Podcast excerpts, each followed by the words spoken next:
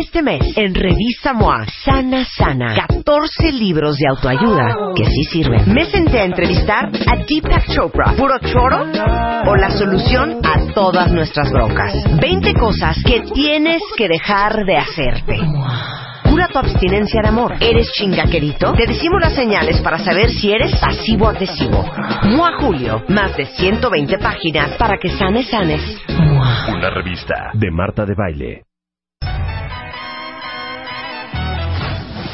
El verano ha llegado a W Radio. Marta de Baile transmitiendo para el mundo desde la cabina de W Radio.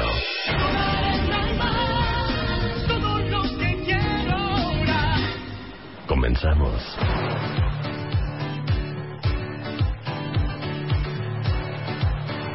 Buenos días, México.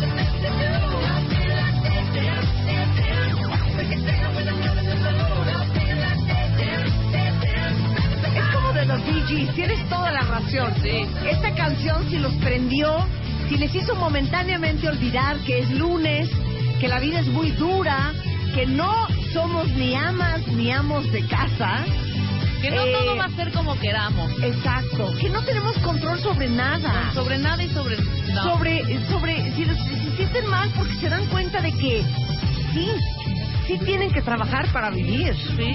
No heredaron una fortuna. No. No tienen millones de dólares en el banco. No. Ahí está, miren, miren qué bonito. ¿Cómo dice?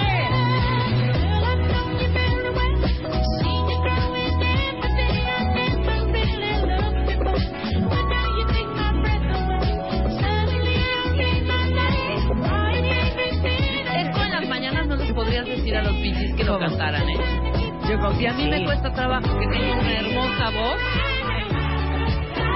Es que es muy chistoso. Imagínate que, que así, que así hiciéramos las entrevistas. Oye, oye.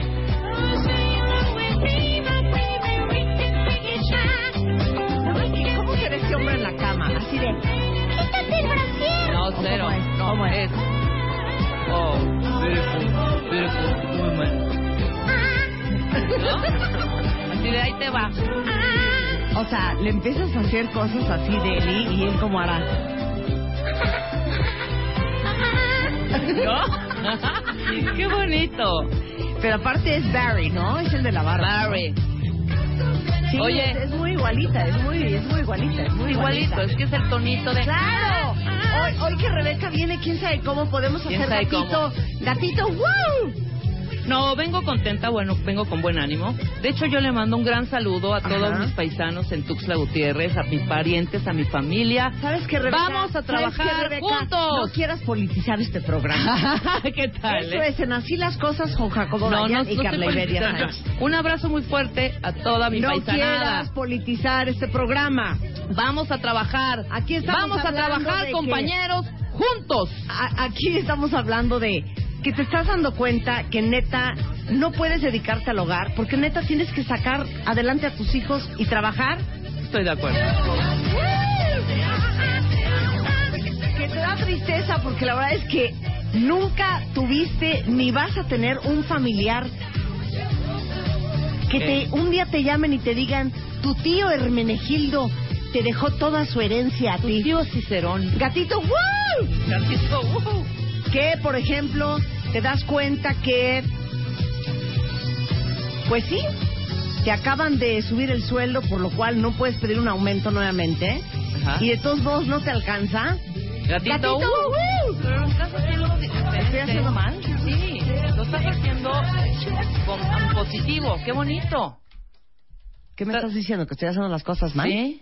No estoy entendiendo. O sea, no es que me recibí una herencia, gatito, uh. No es así. no, es que no recibieron herencia. Pero estás diciendo, me acaban de subir el sueldo, entonces ya no puedo pedir un aumento de sueldo. Ah, pero no te alcanza. No, no, de Pero veras. es que también qué A ver, complicación, pásenme un abaco No. para que la señora entienda ¿Qué lo que estoy haciendo complicación aquí de en tus, radio. qué complicación de tus analogías. Acabo de firmar el contrato de mi casa y ya pagué lo que cuesta el, el- todo lo este relajo, pero la casa es de dos eh, recámaras y somos seis, gatito. ¡Wow! No, hijo, complicado, complicadísimo. Fue confuso, Ustedes- fue Ustedes sí me entienden perfecto lo que yo estaba intentando hacer hasta que me lo destruyó Rebeca. No. El punto es que y, y todo esto total. nace y todo esto nace porque hoy vengo vestida con unos pants de cashmere, pero son unos pants. Al final de Y cuentas. Spider-Man me dijo, ¿por qué te vas a ir a trabajar En pijama. así, en pijama? Entonces le dije, es una protesta. Me dice, ¿protesta de qué? ¿De qué es lunes? De que no soy ama de casa. Claro. Y me vine en panza a ver, yo quiero hacer esa encuesta ahorita. ¿Quiénes de todas nuestras cuentavientes, o cuentavientes hombres también, Sí, sí. que se dedican al hogar? Porque hay hombres que también se quedan en la casa mientras la mujer trabaja. ¿no?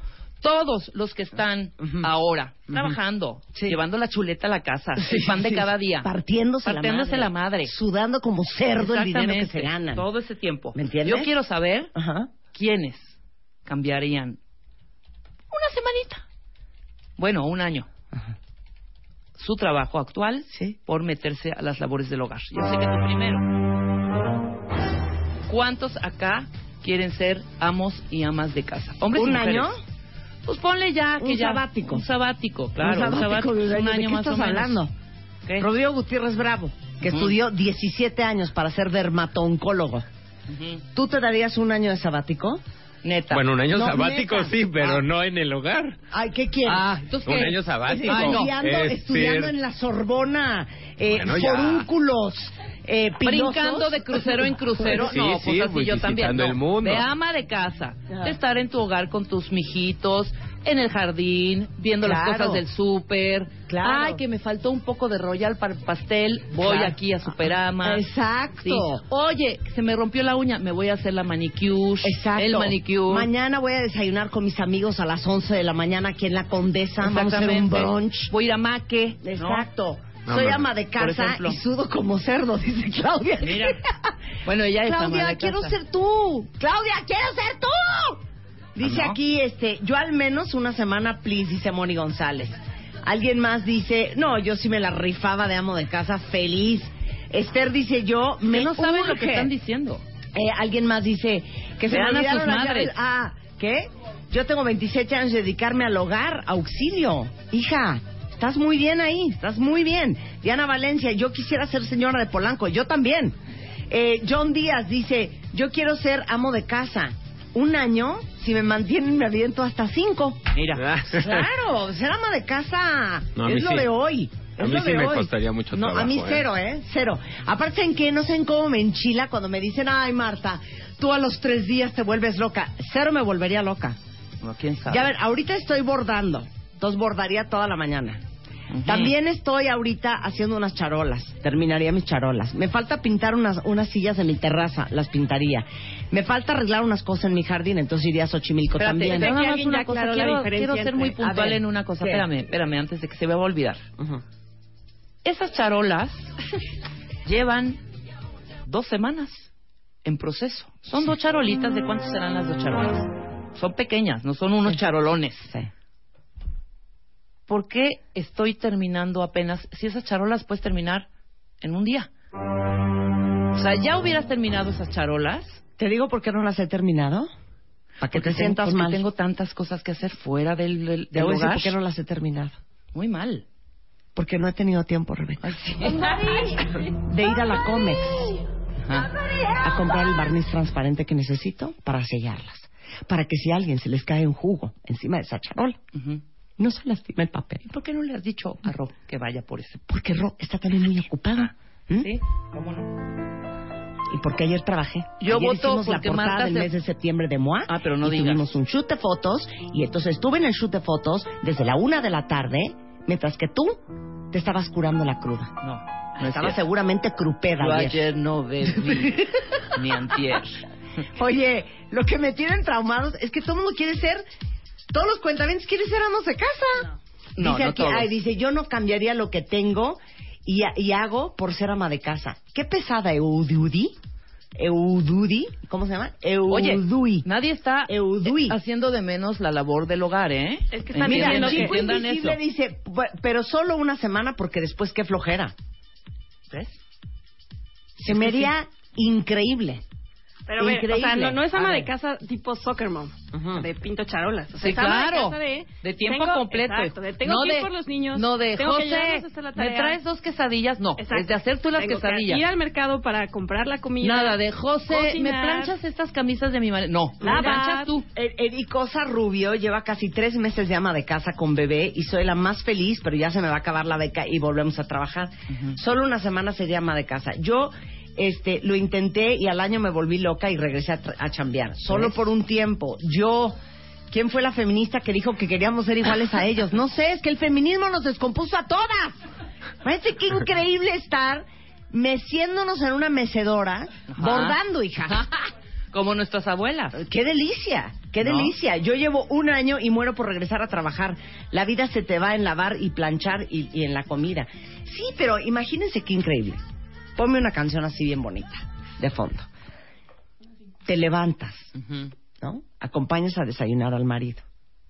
No, espera, te levantas, le haces de desayunar al marido. Sí. No, espérate, hija, espérate. Sí, no, Todos nos vamos no, a morir, sí. pero no empujes. No, ese es el chiste. No, así de ya vamos a hacer de desayunar. Sí, No, también. espérate. Que a ti te gusta cocinar además. Ok, bueno, está bien.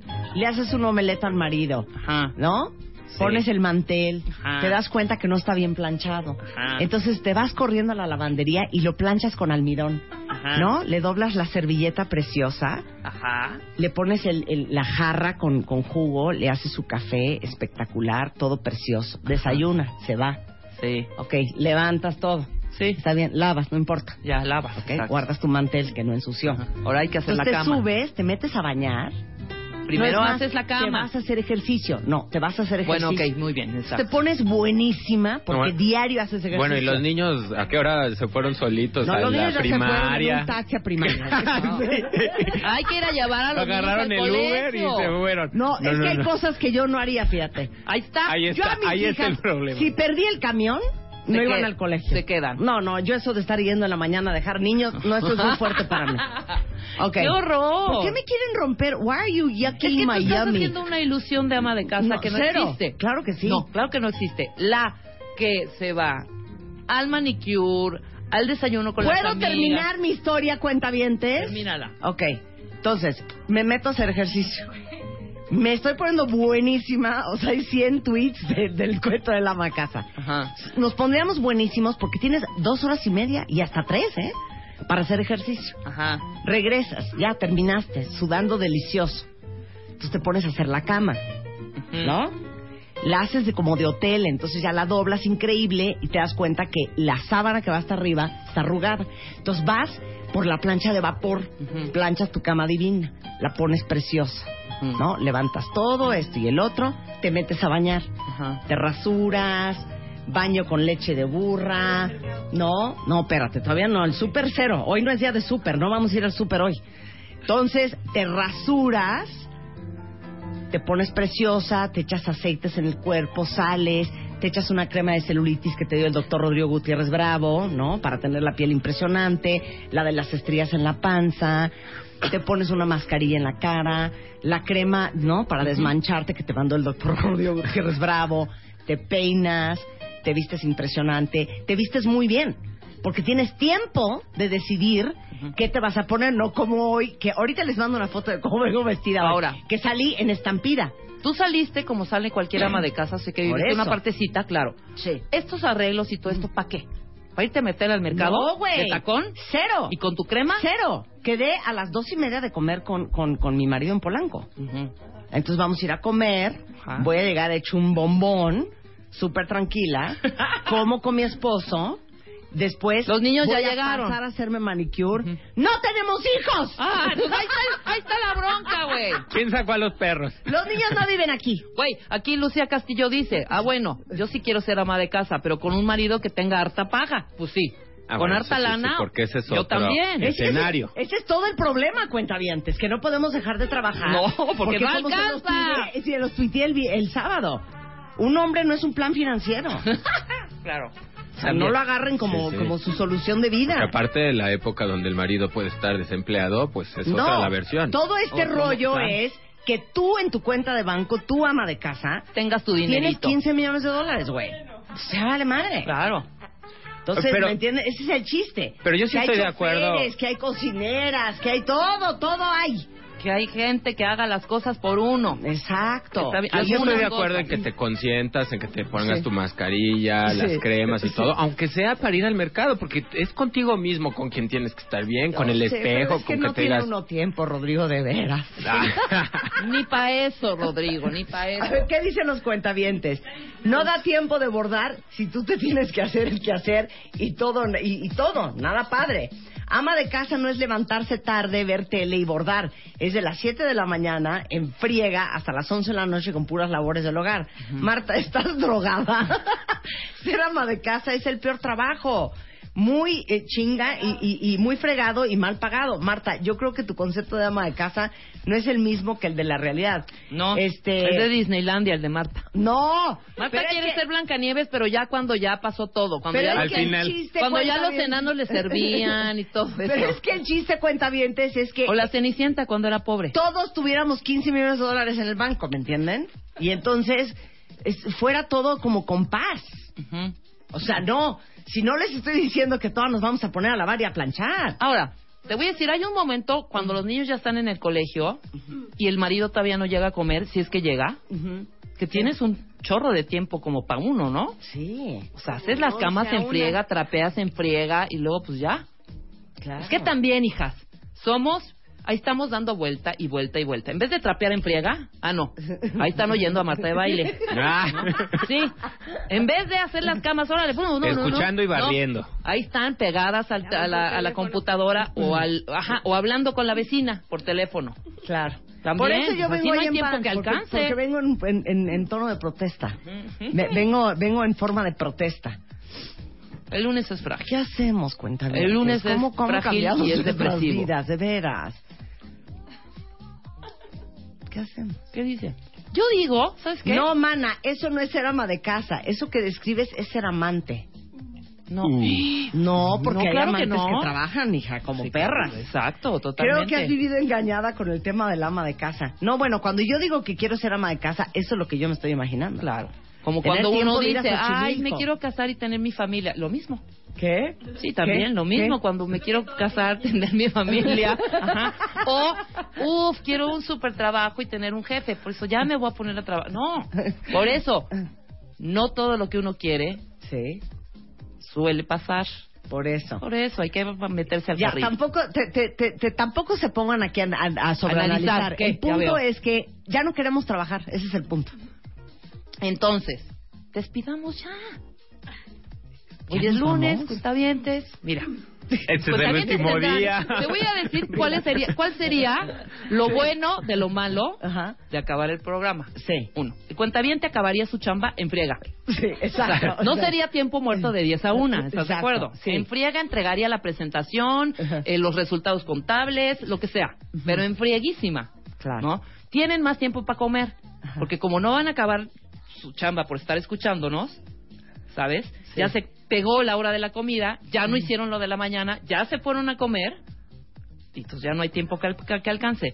¿Cuál otra cosa sería lo bueno de lo malo de, de- de decir adiós ahorita del programa? Ahorita, ahorita, ahorita. Lo bueno de lo malo. Lo bueno de lo malo es que pues ya no tendríamos que so- ya no ya no tendríamos eh, en qué soñar. ¿Eh? Gracias. Salud. Next, Luisa. Ya lo bueno de lo malo de de que nos vayamos ahorita. Bye, cuenta bien, nos vemos el martes. ¿Cuál es lo bueno de lo malo? Lo mío era muy, muy real. Bueno, para mí lo bueno es que ahorita me iría a mi casa, me bañaría, porque hoy en la mañana no me bañé, lo quiero comentar. Claro. Pero ayer No, sí me bañé en la tiempo. noche. Muy bien. Ah, no, con eso. ¿Verdad que la piel de una persona no es de bañarse todos los días? No, no, con una vez. Bueno, todos los días sí. Todos Pero los es que días sí. Yo ¿No me baña en la anoche. noche? Yo me bañé anoche. Ah, bueno, me refiero cada 24 horas. Claro, O exacto. sea, ya sea en la mañana Exacto. o en la noche, porque Pues también ahorita me voy. luego sudamos de más y pues no Sí, se vale me que se quede ahí. Me hago un facial, me baño, me peino, me visto, me entacono. Eso sería lo bueno de lo malo de parar el programa en este momento. Muy bien, para ti, para el cuentaviente. Para el cuentaviente, Soñar. o sea, güey, no tendrían con qué soñar. pero como sea, dice aquí Laura, miren, soñar no cuesta. Claro. Soñar Exacto. no cuesta. No, estarían mal informados, porque la idea es de que Mira, amanezcan Elena con dice, información estoy lavando. ¿Saben qué Eso. pasa? Dice mi hermana que yo sería básicamente la mejor trabajadora del hogar de, Sí, de cualquiera. Totalmente. Es Asistente más, personal. Márcale todo. Eugenia ahorita, márcale Eugenia. Siempre me friega con eso. Pero es que les digo una cosa, es que a mí limpiar y planchar me fascina. No podría cocinar, eso sí no. Cocinar no es lo mío. Pero a mí que me digas, Elena, que estás lavando baños, yo feliz estaría haciendo eso. Es más, traería hasta un cepillito de dientes, fíjate. Sí, claro. Para, Para, para en la tapa del baño, ven que en las grapitas donde levanta la tapa se hace una cosita. Ajá. Bueno, ahí estaría yo con el cepillo de dientes limpiando, con mi ácido muriático. En el que Claro, en los mosaiquito. mosaiquitos, ¿no? O sea, puliendo todas las partes de metal, que esté muy bien este de lavabo. Yo estaría feliz haciendo eso. Feliz. No lo dudo. Feliz. Pero te cansarías. Y yo te trapeo como pocos, ¿eh? Sí. Es más, yo el otro día hice un concurso con la gente en mi casa de planchar. A ver quién planchaba mejor una camisa. ¿Y a quién le quedó ¿Y, qué- quién ganó? Y por eso tú. ¿Gané yo? Entonces yo, No, yo si yo si hubiera sido, planchar, yo si hubiera cuentaviente. sido Marisela o alguien hubiera dicho, "Ok, ay señora, sí le quedó re bien. Ahora usted a partir de hoy lo hace.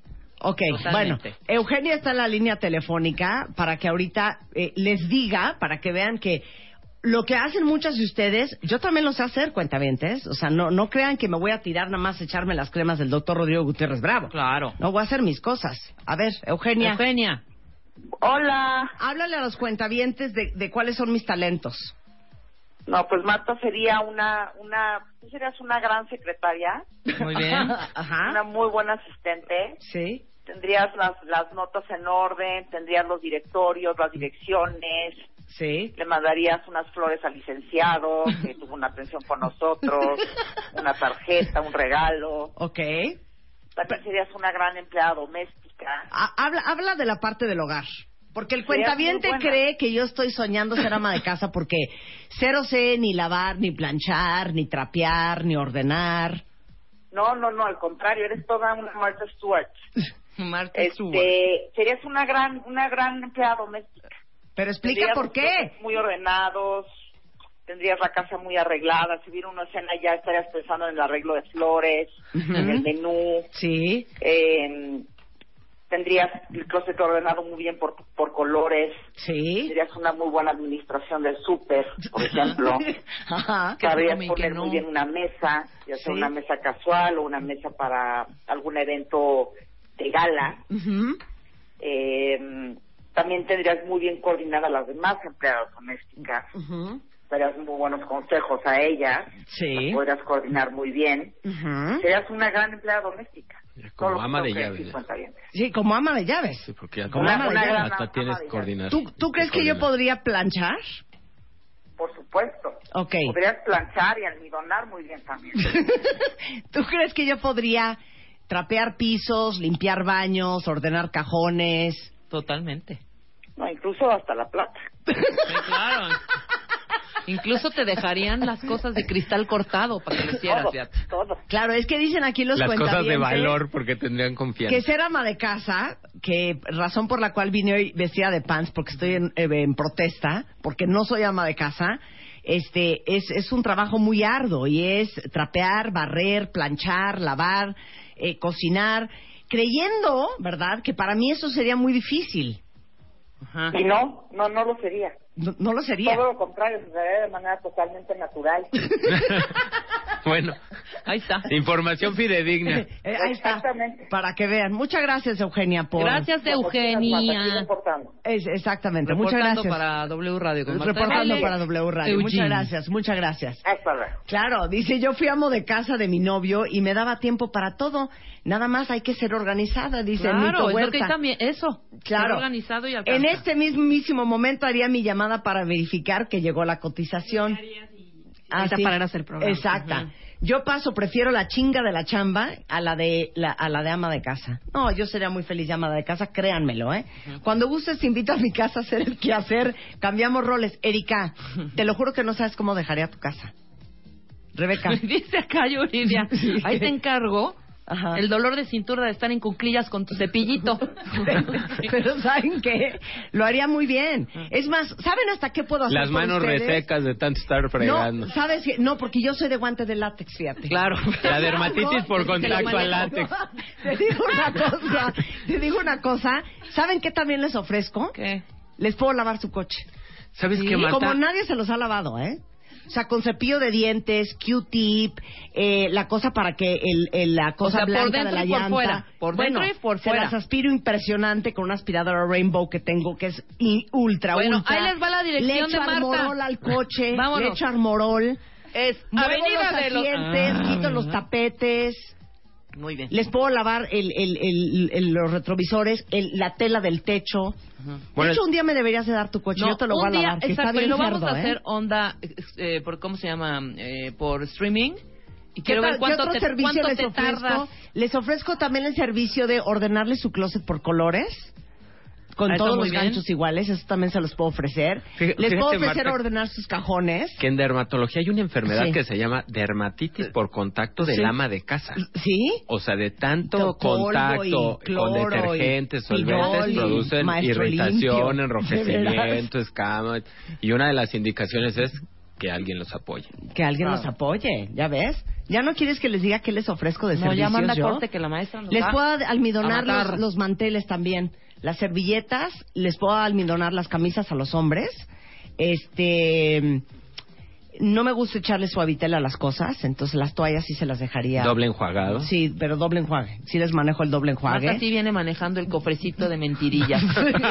no de monerías. Exacto. Ya, manda corte. Bueno, ya, podemos Hacemos ir a una corte. pausa, sí. Ay, tan bonito que estaba nuestra conversación. Ahora De regresamos. todos los servicios que les puedo ofrecer. Bueno, ahorita regresamos. Bye. Llama a Marta de Baile. Llama a Marta de Llama a Marta de Baile. Llama a Marta de Baile. Llama a Marta de Baile. Llama a Marta de Baile. Llama a Marta de Baile. 5166-8900. Llama a Marta de Baile. Y 01800-718-1414. Llama a Marta de Baile. Llama a Marta de Baile. Marta de Baile en W. Atención, atención, atención. Esta alegría es únicamente para todos los hombres cuentahabientes que escuchan nuestro programa. Niñas, absténganse. Ahora sí, quieres irte a Las Vegas. Marta de Baile y W Radio te invitan a Las Vegas con sus brothers. Tómate una foto con tres de tus mejores brothers. Y cuéntanos la anécdota más divertida que hayas tenido con ellos. O más fácil, entra a martadebaile.com o wradio.com.mx y checa las bases. A Las Vegas con tus brothers. Solo por W Radio. Permiso de COP. DG diagonal 1625 diagonal 15.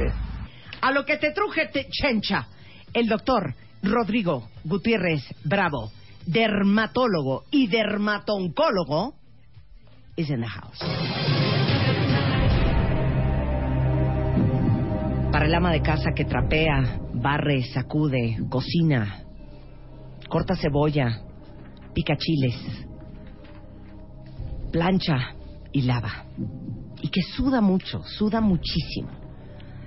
Para el cuentaviente deportista, que cuando se quita el tenis después de haber ido al gimnasio o después de haber hecho hecho ejercicio, ese tenis parece que pisó un charco.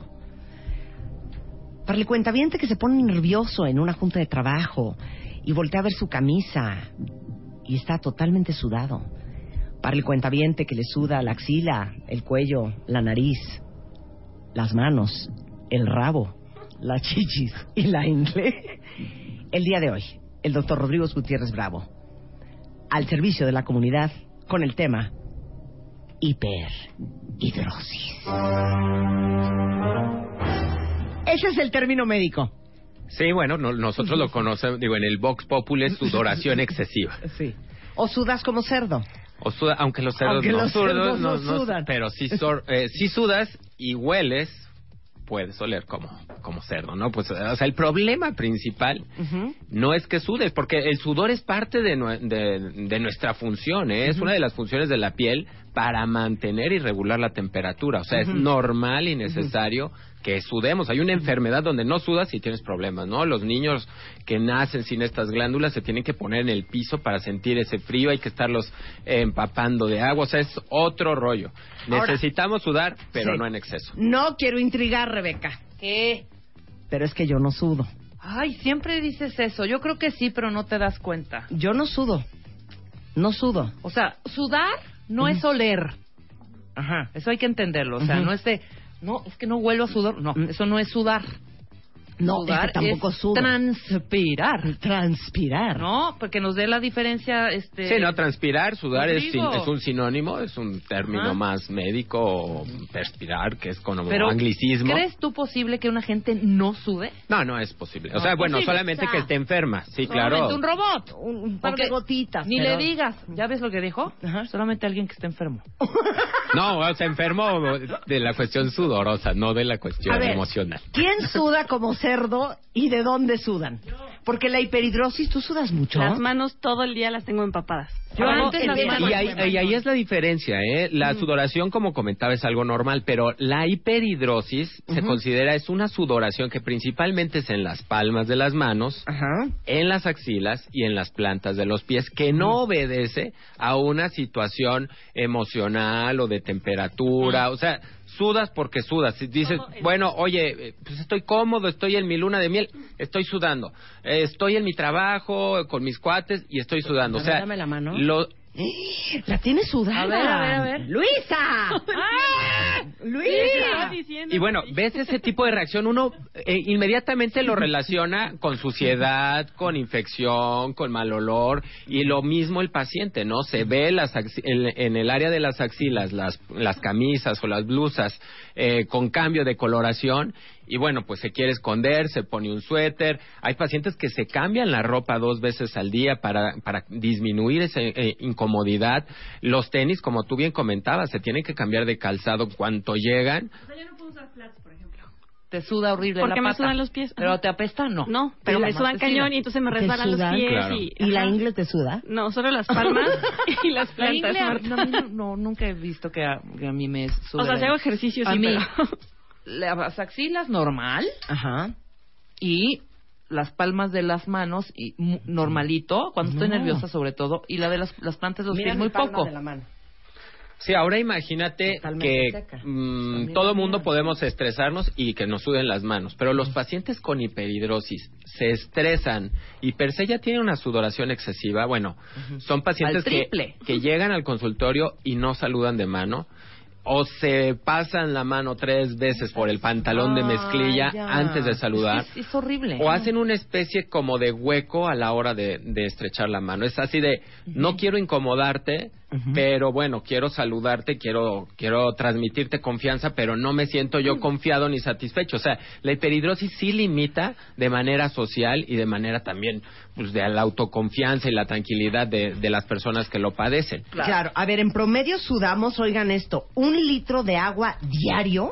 Sí, bueno, pues nada más que tenemos que estarnos rehidratando. O sea, tenemos Claro. entre 2 y 4 millones de glándulas sudoríparas dispuestas en todo el organismo, pero de eso se le llama glándulas écrinas, que son como que las que es más líquido, pero ya cuando entramos a la adolescencia se desarrollan otras glándulas que se le llaman apócrinas, por decir términos médicos.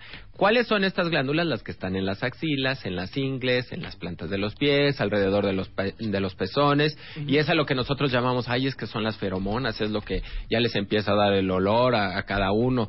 Pero bueno, todo en exceso huele mal. Ojo, no huele el sudor. O sea, nosotros sudamos el sudor, lo sacamos en un tubo y no tiene ningún olor. El olor lo da el- las bacterias que empiezan a degradar la, la piel. la- la capa córnea eh, mezcladas con el sudor y esto más sucede con el sudor egresado de las glándulas apócrinas que las tenemos en, en los lugares que, que comentábamos. Entonces, por eso es de que alguien se, bueno, todas las personas se sugiere que se bañen cada 24 horas aproximadamente, porque si no, pues sientes que vas en un avión a Europa o que estás en, en plena revolución, o sea, desde hace, cu- donde los baños no eran tan accesibles. ¿no? Claro, yo ahora no me pongo, cosa. yo no me pongo en las mañanas desodorante y ahí te encargo a las 2 de la tarde. ¿eh? ¿De veras? Y aparte no puedo, Yo no o sea, uso desodorante. Bueno, Ni eh, Eugenia, mi hermana, ¿eh? ¿no? Sí, sí, hay pacientes que, no lo usan. No. Hay pacientes que si, eh, que si no, como sudan tanto, generan mayor propensión a infecciones por hongos, por humedad o por bacterias que se llama bromohidrosis, que es que huele pero pésimo. De hecho, hasta llegan a pigmentarse como de color amarillo la- las camisetas. Es lo que te iba a preguntar, ¿por qué se pintan las camisetas de amarillo? Porque ya se aumentaron las bacterias. Las bacterias que te digo que te dan el cambio de olor, pues si ya se van al techo de, en densidad, se, se llaman corinobacterias, pues esas generan mal olor, irritación, o sea, ya eh, pigmentación, o sea, ya es propiamente una enfermedad secundaria a la sudoración excesiva. Y ahí sí tienes que tratar el exceso de sudor, pero también la, la infección, ¿no? Con antibióticos untados y tomados por las bacterias. Ahora, ¿qué es la hiperhidrosis? O sea, ¿quién la padece? ¿Por qué te da? ¿Tienen más glándulas que una persona normal? Es muy buena la pregunta, Marta. El problema es genético. O sea, se tiran los dados de la genética y bueno, a ti te, te- te tocaron glándulas que producen 20 veces más sudor de lo habitual. Tus glándulas apócrinas, las que están en las axilas, te tocaron que son súper eficientes. Ajá. O sea, producen un chorro de sudor, pero toma en cuenta que no van a estar obedeciendo el mensaje que diga tu cerebro. Ellas van a producir a diestra y siniestra. Haga calor, no haga Ellas calor. nacieron esté nervioso, para producir sudor. Sí. Y bueno, pues, eh, todo en exceso es malo. O sea que si el cuerpo humano tiene en promedio 2.6 millones de glándulas sudoríparas, los de hiperhidrosis tienen la misma cantidad, nada más que más eficientes. Ajá. Ma- en mayor No es que tengan producción. más. No es, mira, los estudios arrojan ligeramente aumento en el número, pero son más grandes y producen mayor cantidad de- de sudor. Entonces, bueno, pues obviamente los pacientes llegan a tener esta problemática. Entonces, sí es importante que sepan que hay tratamiento, porque luego, Marta, no lo ven como enfermedad. Dices, bueno, traigo a mi hijo, pero está que, que suda mucho y ya, ya me tiene hasta acá de que, bueno, que se siente incómodo y demás. O sea, luego los papás no lo detectan como enfermedad o los, los que la padecen dicen, bueno, pues es normal, a todo mundo ha de, ha de ser lo mismo. O sea, el paciente va con duda a preguntar si es una enfermedad o no. Claro, o sea, a Luisa que le sudan mucho las manos y los pies, eso no es normal. Y se podría No normal. curar. No es nor- ¿Cuándo no es normal? Cuando dices, oye, pues tengo mis actividades normales, O sea, le pregunto. todo el día. O no sea, importa no qué esté haciendo, no y importa qué ánimo esté. Claro, todo el también hay grados, ¿no? Leve, moderado y severo. Y hay cosas que lo aumentan. Claro. O sea, no me puedo poner crema en las manos porque es... ¿Por qué? O sea... No, pues imagínate, son líquidos más Sí. el, el líquido que produce la- las manos, pues ya tienes una... se- mira, ten- tenía yo un paciente, tengo un paciente que es arquitecto y se dedicaba a hacer los planos. Y con hiperhidrosis en las palmas, se le chorrea, se, manchaba cuando antes, digo, pues ya tengo 11 años en la clínica, el, el plano se manchaba, o sea, se perdía la, la tinta con la que hacía la actividad. Y otro que era pianista. Entonces decía, bueno, es que las, tec- las teclas luego se me, se me barren, o sea, ¿qué tengo que hacer? ¿Qué puedo hacer para disminuir esta, esta sudoración? no? Entonces, sí te puedo decir que hoy en día lo que más utilizamos como de primera intención, que ya tiene 100 años que se descubrió, es el cloruro de aluminio. Este cloruro de aluminio al 20%, que es lo, generalmente lo que lo usamos, se aplica en las zonas afectadas para disminuir la sudoración O sea, pies, manos y axilas. y lo puede re- reducir hasta por 48 horas. Por eso, mira, de hecho te traje uno para Ah, que lo mira. vieras. Ah, claro, yo conozco esto, el Drysol. Te voy a, eh, y te le traje uno a cada quien y qué bueno que mira, lo, lo vamos Sí, a utilizar. Toma, gorda. Toma, ¿Y qué se hace con eso? A ver, entonces esto es Drysol. ¿Y entonces qué hacen? Se aplica en las zonas afectadas y se y te eh, ayuda 48 horas a que disminuya la sudoración. Es como que lo primero que nosotros vamos a hacer es con tratamientos no invasivos, untados, decir, vamos a ver si con esto se controla la sudoración. Claro que la hiperhidrosis de leve se controla, la moderada el paciente puede estar a gusto, la severa tenemos que complementarlo con toxina botulínica. Ok, entonces esto es paso uno. Paso A uno, ver, saca el rolón. acudir con A el ver, dermatólogo. Roléate eso en las manos, a ver si te funciona. A ver, me lo voy a, A ver, echar. dale. ¿Que se echa una ¿Una gotita, o qué? Ponte No. ahí con la esponja, No, con una esponjita. esponja. Esta tapa va encima. ¿Dónde está la esponja? Y de hecho es lo- eso es, eh, eso es importante Ah, porque con la esponjita esponja, claro. te ayuda a, a dejar l- la dosis adecuada. Ajá. Ay, está Déjame, increíble. vamos a sacar la esponja y se la vamos a poner ahorita en las manos a esta niña. Ok. Y esa es la gran diferencia con un rolón, bueno, pues con este, con la, el, justo la esponjita te deja el, el medicamento donde, se- donde se debe. Ahora. Ojo, tiene que ser en la mano completamente seca, o sea, es de que seca bien, si no te irrita.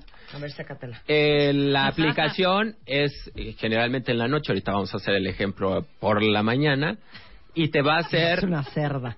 Se la está secando con su, con su amarrito. Ya le estoy echando el rolón aquí en, en las manos a Luisa. Vamos Bueno, a ver con la cómo esponjita. Sí, con la esponjita. Ahora, explícanos del Botox. ¿Por qué sirve y qué tanto sirve y cuántos meses sirve? Mira, la toxina botulínica eh, la aplicas y te dura seis meses de darle vuelta al capítulo de la sudoración excesiva. Y lo utilizamos en hiperhidrosis moderada y severa. ¿Y, en- y- y cómo funciona? ¿Por qué funciona el Botox? Disminuye la producción de, de sudor a nivel de acetilcolina, digamos que de la sinapsis que se tiene que realizar para que se libere eh, el sudor. Y lo que nos facilita es que es un tratamiento que nos lleva 10 minutos aplicarlo y el paciente le dice adiós al sudor Seis por meses. seis meses. Pero espérame, o sea, paraliza las glándulas sudoríparas. Tendremos que hacer como que todo, o sea, no quisiera mezclar tanto término médico, pero nos ayuda a disminuir la producción. No es de que, ojo, ahí ya se taparon lo- lo- el acrosiringio, es decir, donde sale el sudor ya está tapado y el sudor se nos queda adentro y qué tal si se nos acumula, que era lo que me preguntaba una paciente. No, disminuimos su producción y al disminuirla, los pacientes se van a sentir más cómodos. Oye, una cuenta bien te dice, si necesitas en la entrepierna, ¿te puedes poner Drysol? Mm, tendría que estar la piel muy seca y bueno, tendríamos que evaluarlo porque puede irritar. O sea, son zonas Sí, que, exacto. si tú te fijas, la, la palma de la mano, es la, la piel es más gruesa Sí. y en la planta igual. Entonces la ingle es una zona más delicada que pues tenemos que, que consentirla. Fíjate, además. traigo tenis, traigo tenis, ¿eh? Échate ahí. Y no me eché, no, y no traigo calcetines. Tócame el pie. Seco. Está totalmente seco y no traigo calcetines. No, Ni pues, calcetines me puse hoy cuenta con eso les digo todo. Calzones y traigo. Pues qué Ah, bueno, por Oye, una parte. Entonces, el, el Botox para la hiperhidrosis mediana y severa te dura seis meses. Seis meses. Eso está muy bueno, cuéntame. No, los pacientes ¿Y qué? están ¿Te inyectan la palma de la mano? Sí, ¿Cuántas en las, en las axilas prácticamente no duele, ni anestesia aplicamos. Eh, son uno, una aguja muy pequeña que se pone se puede también en la axila poner ese. Perdón, se, se aplica justo en la zona donde más se suda y bueno, no lleva ni 10, 15 minutos aplicarlo en las dos axilas. En las plantas y en las palmas de las manos sí tenemos que poner un hielo como para confundir al organismo y decir aquí no hay dolor porque sí es incómodo. Y hay grados que el paciente dice, oiga, haga algo porque me duele mucho, se tiene que poner un bloqueo. Pero lo más importante es saber que sí hay opciones de tratamiento y un tratamiento que te puede durar hasta seis meses. ¿Qué? No, sabes que Arturo te pasas, Sí, ¿eh? Arturo, llama- Dice Arturo que no es yesero, pero siempre deja así su ropa mapea- mapeada porque suda mucho. Mapeada. No, pues ponte botox hasta en las nalgas, hijo. Pero, pero me Ah, acabas de decir algo. Rodrigo. ¿Este eh, dry sol se puede poner en las axilas? Sí, Sí, claro. claro. Ah, Axilas, pues, manos y plantas de los plantas pies. de los pies. Oye, bueno, a ver, si necesitan un dermatólogo, el doctor Rodrigo Gutiérrez Bravo es dermatólogo y dermatoncólogo. Eh, está en Piel Clinic aquí en el World Trade Center en la Ciudad de México. Es arroba Piel Clinic en Twitter o eh, pueden llamar al, Al 90. consultorio.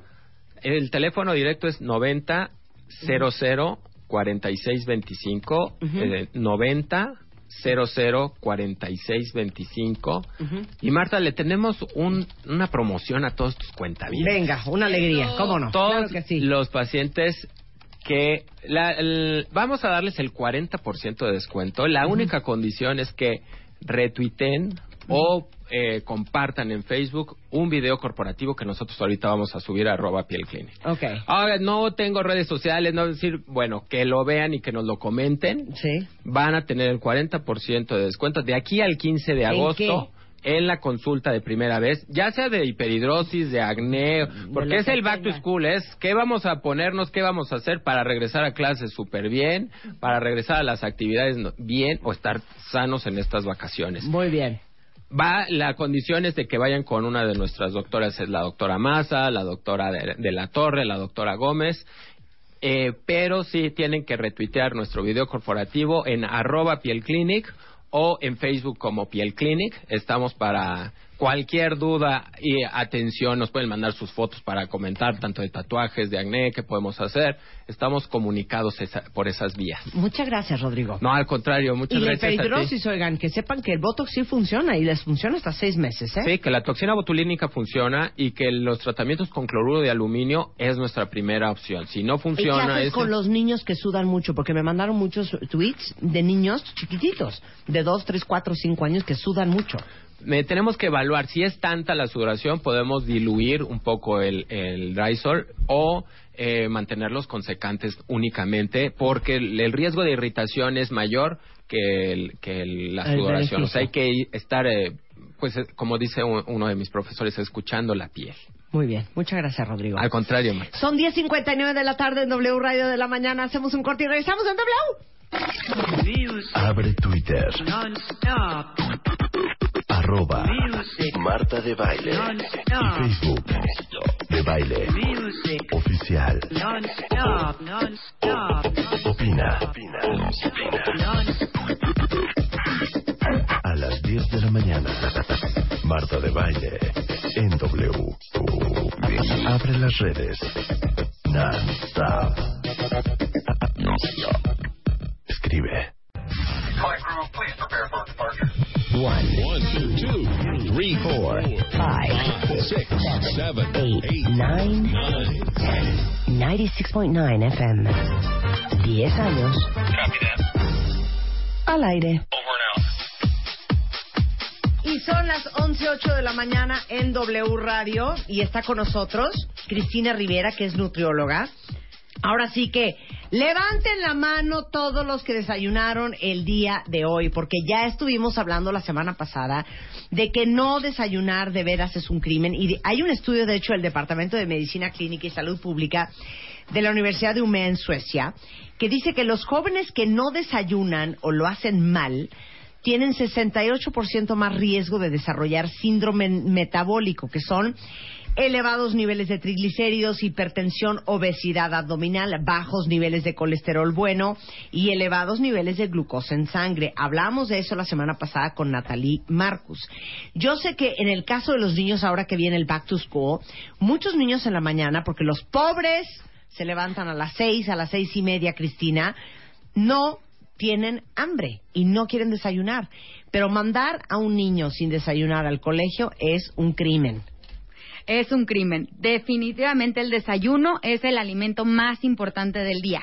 Y se darán cuenta, si hacen una prueba rápida de un día o dos, si desayunas tienes menos hambre en el día, comes menos calorías. Pero eh, si no desayunas, por lo general empiezas a comer mucho más y tiendes a comer alimentos más grasosos y más ricos en carbohidratos. Entonces esto a la larga pues repercute en un aumento de peso. Y hablábamos justamente del, del tema de obesidad infantil en México. ¿Y sabían ustedes que comenzar el día sin desayunar incrementa el riesgo de diabetes? Y mientras que tomar algún alimento en la mañana contribuye a mantener los niveles de glucosa en sangre y la producción de insulina a niveles estables. Por eso te dicen que abriendo el ojo te metas algo a la boca, porque traes muchísimas horas de ayuno. Correcto. Entonces, en cuanto rompamos el ayuno, nuestro metabolismo empieza a funcionar.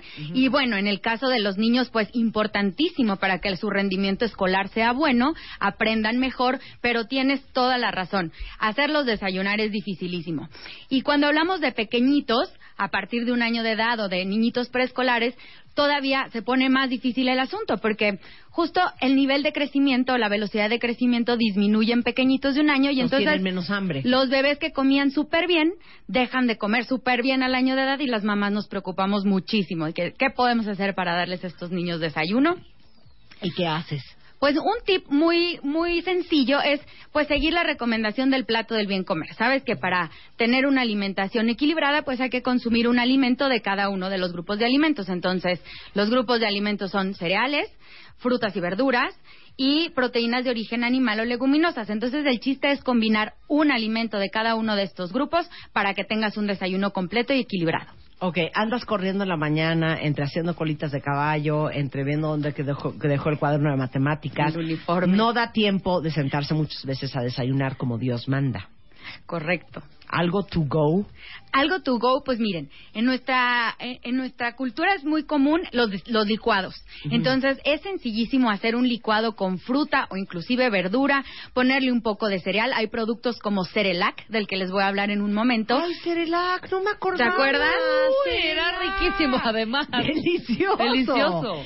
Sí, Cerelac. Entonces, como les decía, tienes que combinar un alimento de cada grupo. Puedes poner tus tres cucharaditas de Cerelac y estás cumpliendo con el alimento del grupo de los cereales.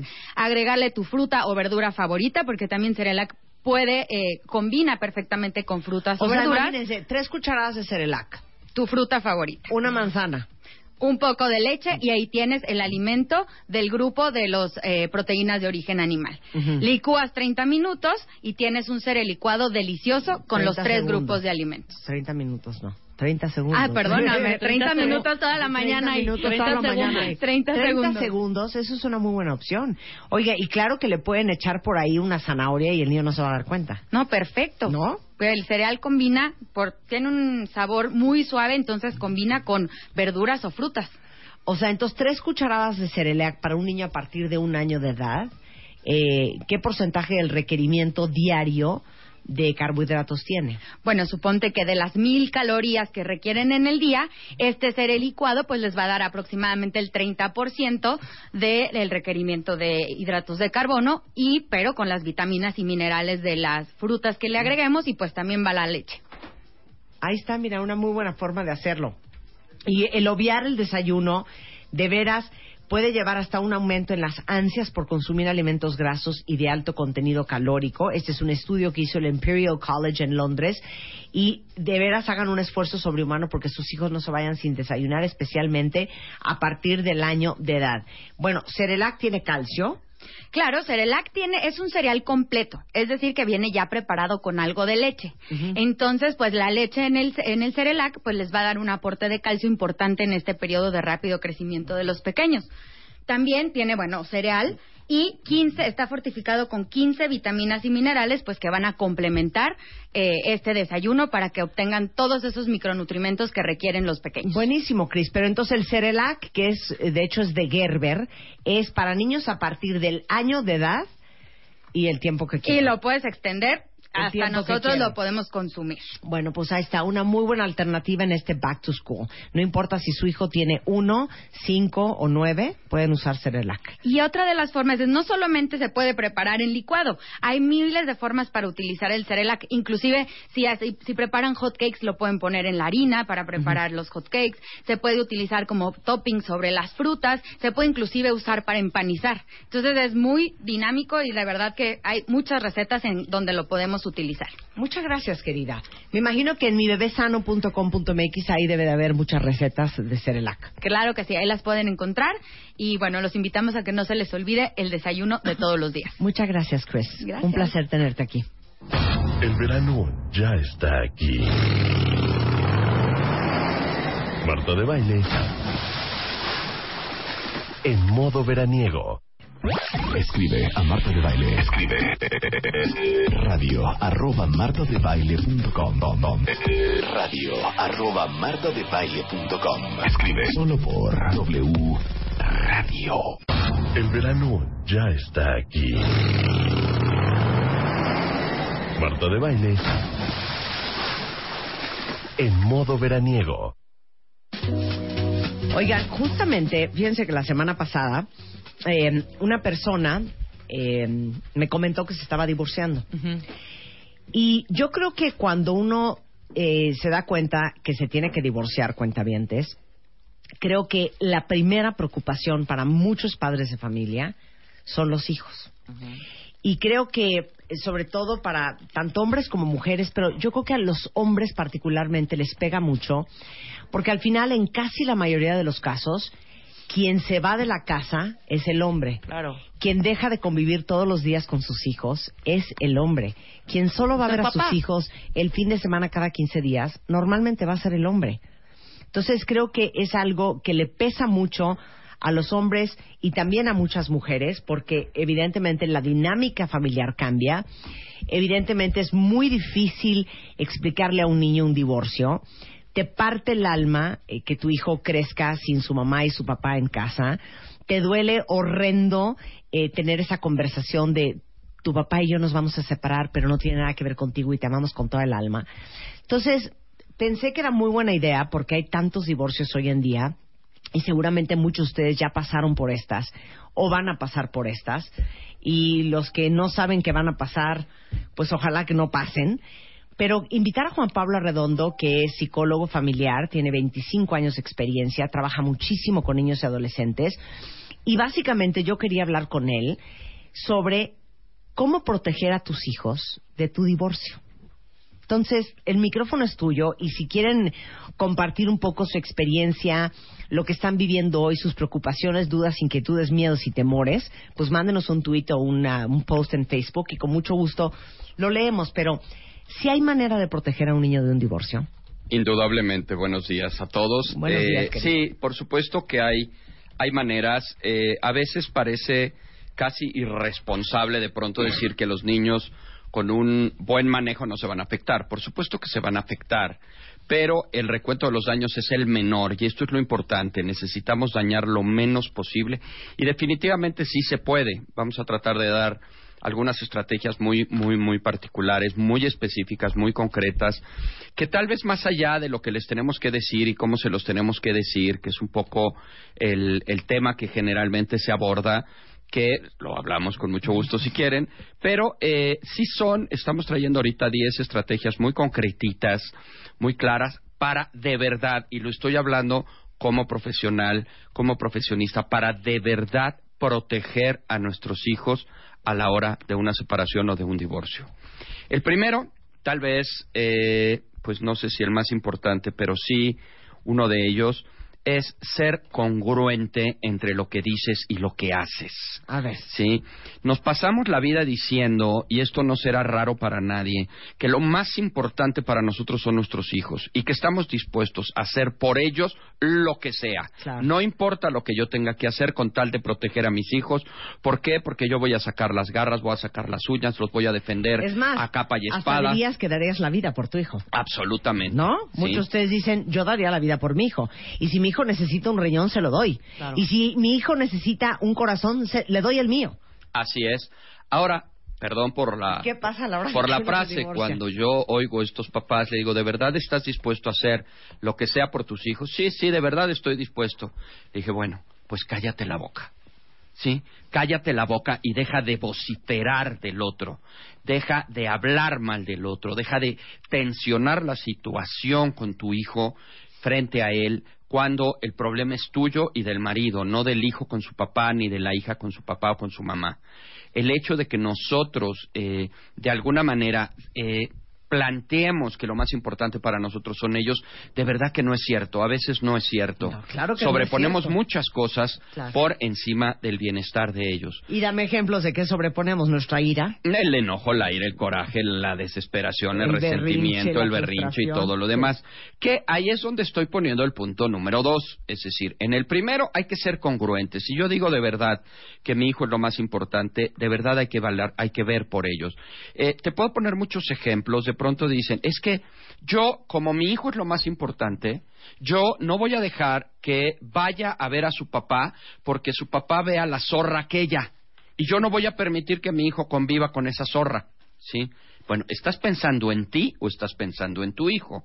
¿Estás pensando en lo que a ti te provoca o estás pensando en lo que en realidad es bueno para tu hijo? Porque les tenemos una noticia. El hijo no sabe que esa vieja es una zorra. Bueno, y aunque lo sepa, ¿no? Finalmente, aunque lo sepa, ¿no? El hecho de que nosotros antepongamos, y este es el punto número dos, tal vez el más importante, anteponer el enojo, el coraje, el resentimiento contra la otra persona por encima de nuestros hijos y del amor que decimos que les sentimos. Te amo tanto con toda mi alma. Está cañón lo que está diciendo ahorita Juan Es Pablo. cierto. Dame es los ejemplos. Mira, eh, el hecho de que yo esté enojado con mi expareja no significa que voy a restringirle las visitas y voy a hacer que lo vea de cuatro a cuatro y media los martes, porque si no yo no puedo, porque tengo este clase de inglés, de francés, de, o sea, todo lo que es el enojo y todos los pretextos que como papás podemos poner, finalmente anteponen el enojo y el coraje por sobre lo que el, el niño necesita.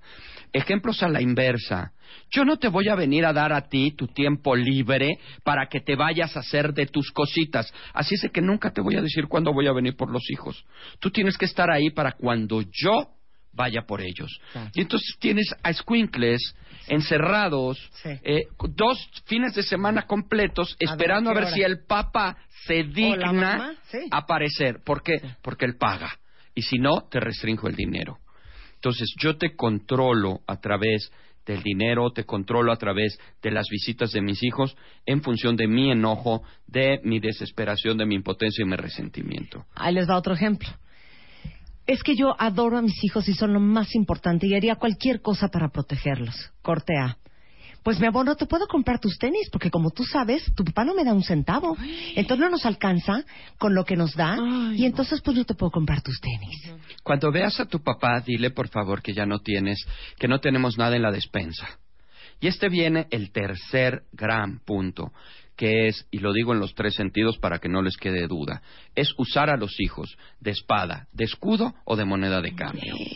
Espada, ¿Escudo? espada, escudo o moneda de cambio.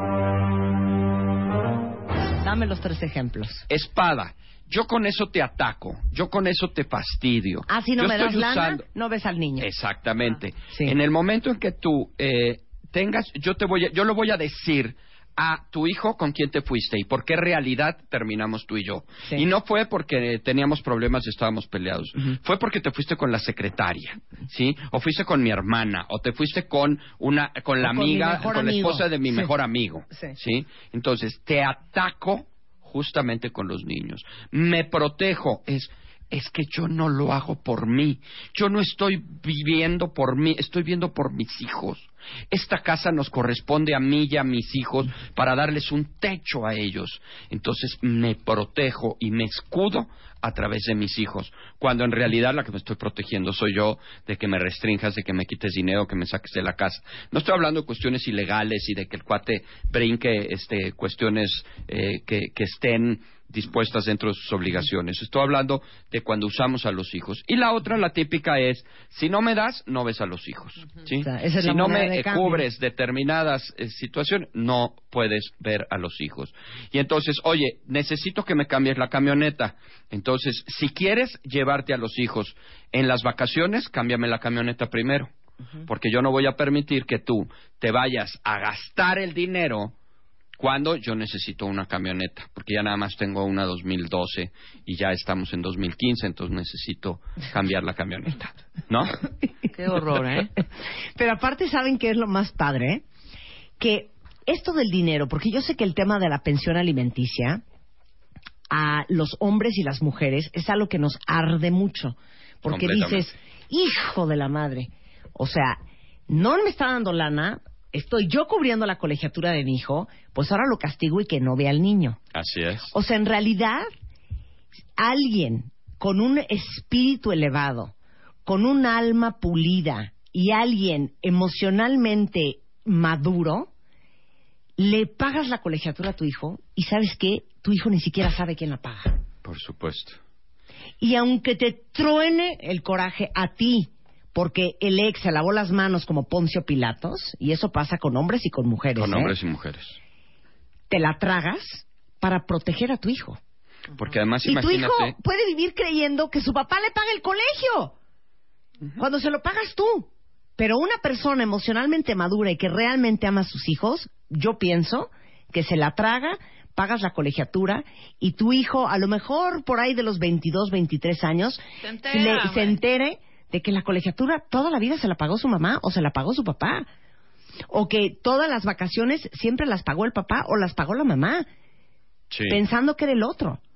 Eso es proteger a tu hijo. Eso es proteger a tu hijo y es sobreponer el, la- la- el bienestar de ellos por el enojo, coraje, impotencia y resentimiento que puedas tener. Es exactamente eso. Ahora, el problema es que aquí yo lo que necesito es hacerte pagar los pecados cometidos conmigo. Sí, claro, por, por Entonces, los hijos. ¿y esto cómo? Pues a través de los hijos. Yo ya te hablo y te digo, eres un maldito desobligado y te jactas, te ríes y me cuelgas.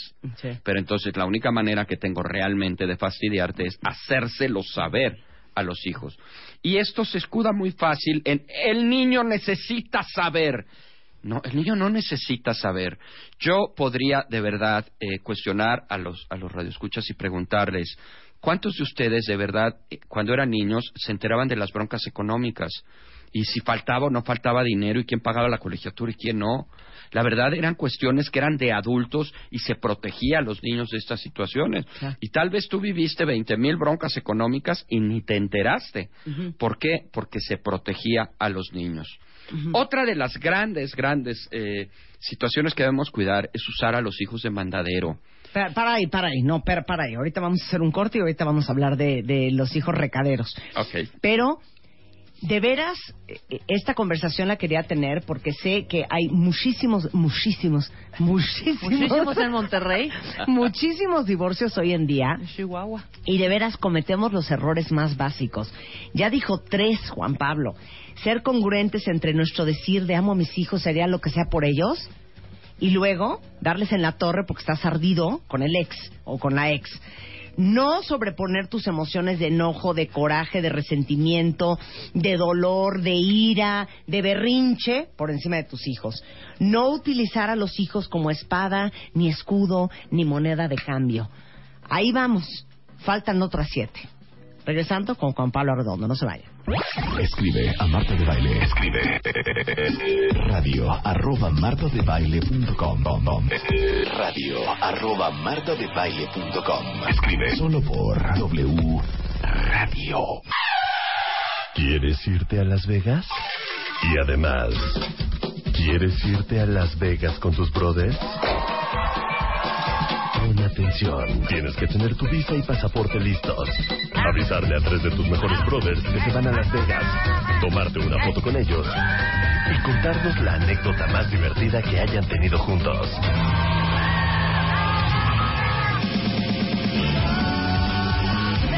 Espera esta promoción.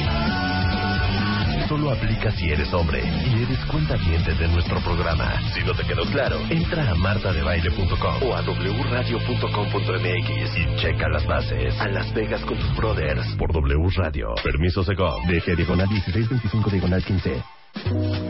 ¿Saben qué? El día de hoy estamos hablando con Juan Pablo Arredondo. Juan Pablo tiene 25 años de experiencia como psicólogo familiar y especialmente con niños y adolescentes sobre el tema del divorcio, porque estamos de acuerdo que todos ustedes, nosotros acá en el estudio, todos tenemos algún amigo, familiar o muchas veces hasta uno que se ha divorciado, que se está divorciando y que tiene hijos. Y la preocupación de proteger a los hijos de un divorcio y que salgan, pues lo menos dañados, afectados y lastimados posible es lo que, lo que muchos padres quisieran lograr. Por eso empezó Juan Pablo diciendo lo importante que es ser congruente entre lo que decimos y lo que hacemos. Y si realmente nosotros decimos que adoramos a nuestros hijos y queríamos lo que fuera por ellos, porque a la hora de protegerles su almita, eh, eh, no nos es tan importante ni es una prioridad, con tal de sacar nuestra ira, nuestro coraje, el berrinche, el sentimiento y la furia que traes en El contra de tu pareja, ¿no? El desquite. Entonces ya hablamos de ser congruente, hablamos de no sobreponer las emociones de enojo y eh, coraje por encima de los hijos, no utilizar a los hijos como espada, como escudo o como moneda de cambio. Y vamos en el punto número cuatro de las cosas que no deben de hacer, aunque se muerdan uno y el otro, a la hora de un divorcio. Esa es parte de la congruencia. Si yo estoy dispuesto a hacer lo que sea por mi hijo, entonces me tengo que morder uno y el otro para, número cuatro, no usar a los hijos de mandaderos. Y de ¿sí? recaderos. Y de recaderos. O sea, y dile a tu papá que ya no hay dinero para no sé qué, y dile a tu papá que, que pague la renta y que pague la luz y que pague el teléfono, dile a tu papá que ya no tiene zapatos, dile a tu papá que eh, necesita traer al herrero para arreglar la puerta, dile a tu mamá, por favor, que no voy a pasar por ti, dile a tu mamá que te voy a recoger en tal día, dile a tu mamá que voy a este, llevarte de viaje para tales días, dile a tu mamá que necesito que arregles quién sabe qué maleta porque el próximo fin de semana nos vamos, Sí. Es decir, todo esto que mandamos de mensajes a través de nuestros hijos eh, generan una profunda tensión en ellos, una profunda ansiedad en ellos. Todos lo sabemos, lo hemos dicho. eh, esto de estar de mandadero, de mensajero, es algo muy incómodo para uno adulto. Claro. Imaginemos para un niño y cuando hay bronco y cuando hay tensión. Claro, ahora imagínate que le dices a tu hijo y dile a tu mamá o dile a tu papá que este la próxima vez te tenga preparado a tiempo. El niño sabe que a la hora de que llegue y le diga a su mamá o a su papá, dice mi mamá que la próxima vez me tengas a tiempo, a lo que lo estás exponiendo es a cómo la mamá o el papá Se va a poner. hacer cara de Vas generando, Odio a tu ajá, papá. vas a generar una No, y si no es, pues dile que yo no lo voy a tener a tiempo porque no estoy a su servicio y no estoy para eh, brindarle aquí todo su tiempo que quiera. Que si quiere que te venga a arreglar él y que suba él y que él te, su- te ayude porque yo bastante tengo por hacer. Y eso es en el mejor de los casos. ¿Por qué? Porque también usamos malas palabras, groserías, tensiones, insultos, este, Sí. etcétera, etcétera. Entonces, porque, porque la tensión decirle, que pues se dile a tu genera. papá que no me esté chingando. Exacto. ¿No? Por Así de ejemplo. fácil, ¿eh? Por ejemplo. Claro. ¿sí? Y entonces imagínate que el niño regresa al papá esa frase diciendo, pues dice mi mamá que eso, ¿no? Claro. Entonces, realmente la tensión que se genera, los niños entran en estados de angustia muy importantes. Y saben que si odian a su ex y no quieren hablar con ella o no quieren hablar con él, mándenle un email. Claro. Punto. Sí, un mensaje este, por correo tal día, tal hora y ya, y se establece contacto por ahí y punto, ¿no? Ahora, volvemos a lo mismo. No podemos anticipar el enojo al bienestar de nuestros hijos. Si yo no puedo hablar con mi ex o no puedo hablar con mi ex, estoy sobreponiendo mi enojo a la eh, situación que le, que le puede hacer bien a mi hijo. Entonces, es, es como todo un conjunto, no estamos hablando solo de una acción, tenemos que de verdad ver todo esto en su conjunto. Otra muy importante y que va, por supuesto, muy ligada, es cuidar las cargas emocionales de los adultos. Una de las cuestiones que más afectación genera a nuestros hijos es vernos a nosotros mal El hecho de que tu hijo vea que estás enojado, que estás resentido, que lloras, que eh, te pones pálido cuando hablas de la persona, toda esta carga emocional que sale de nosotros respecto a la situación con el ex, tensiona demasiado a los hijos y los hace padecer y sufrir. Yo tengo cantidad de niños que te dicen, es que a mí lo que más me preocupa es cómo mi papá hace llorar a mi mamá. ¿No? no importa si están separados, si están divorciados, si hay para las colegiaturas, si hay para la renta o si hay para la comida. Le preocupa al hijo ver a mamá sollozando por los rincones de su casa todo el tiempo.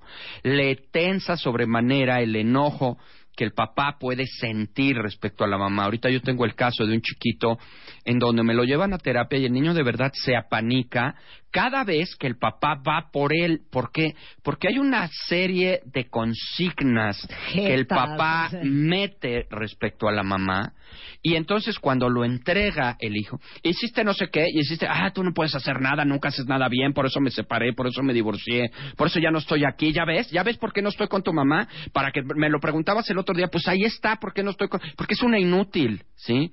Y esto lo hace el papá delante del hijo en, pues miras a, pues quién sabe qué, que es que explicarle al hijo por qué se separaron. Entonces, cuidar las cargas emocionales es muy importante. Esto, Marta, es la razón número uno por la cual tendemos a recomendar terapia primero muchas veces para los papás que para los hijos.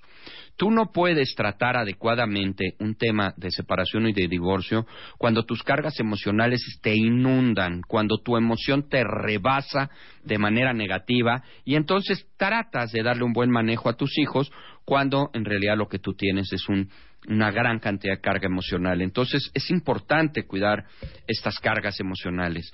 El punto número seis es que si tú o tu hijo necesitan ayuda para estar bien, es importante que lo tomes. Lo digo y lo enlazo directamente con el anterior. Las cargas emocionales van a fastidiar más a tu hijo que incluso la propia separación y el propio divorcio.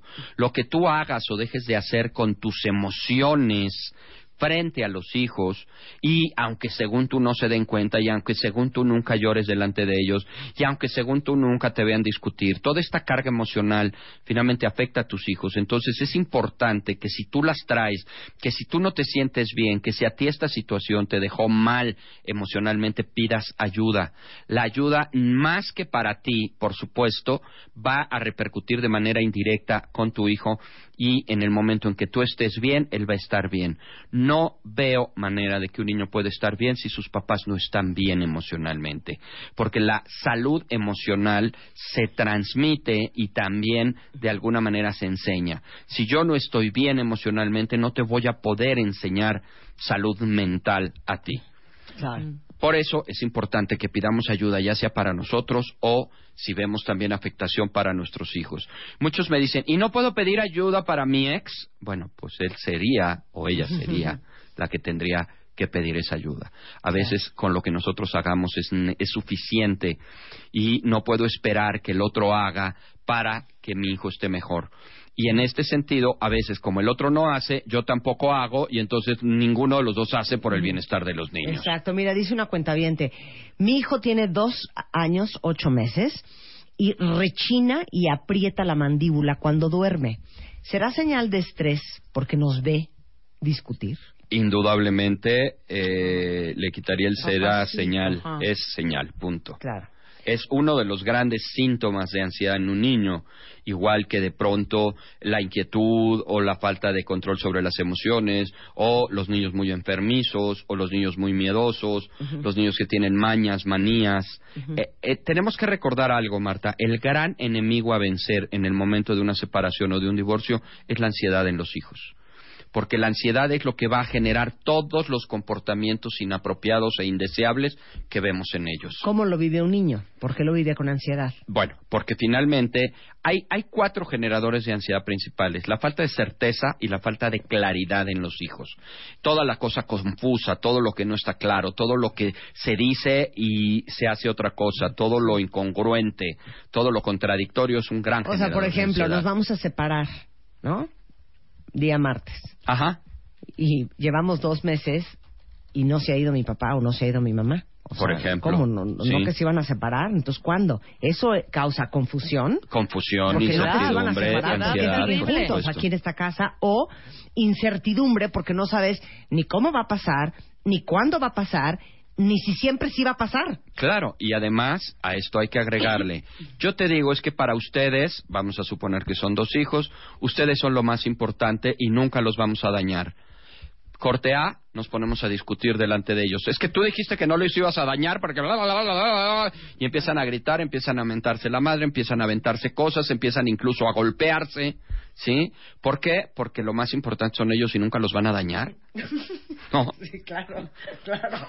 Dice una cuenta viente. En esta casa hay muchos meses que no alcanza para el gasto porque el papá nunca da lana o la poca lana que da nunca alcanza. Ujú. ¿Se vale decirle a los hijos que no alcanzó para el gasto porque su papá no dio dinero este mes? Pues es exactamente lo mismo, es exactamente lo mismo. Es sobreinformar a los niños de situaciones que son eh, cuestión de, de adultos. Eh, afortunadamente hoy me parece que las instancias legales son bastante buenas para esto, ¿no?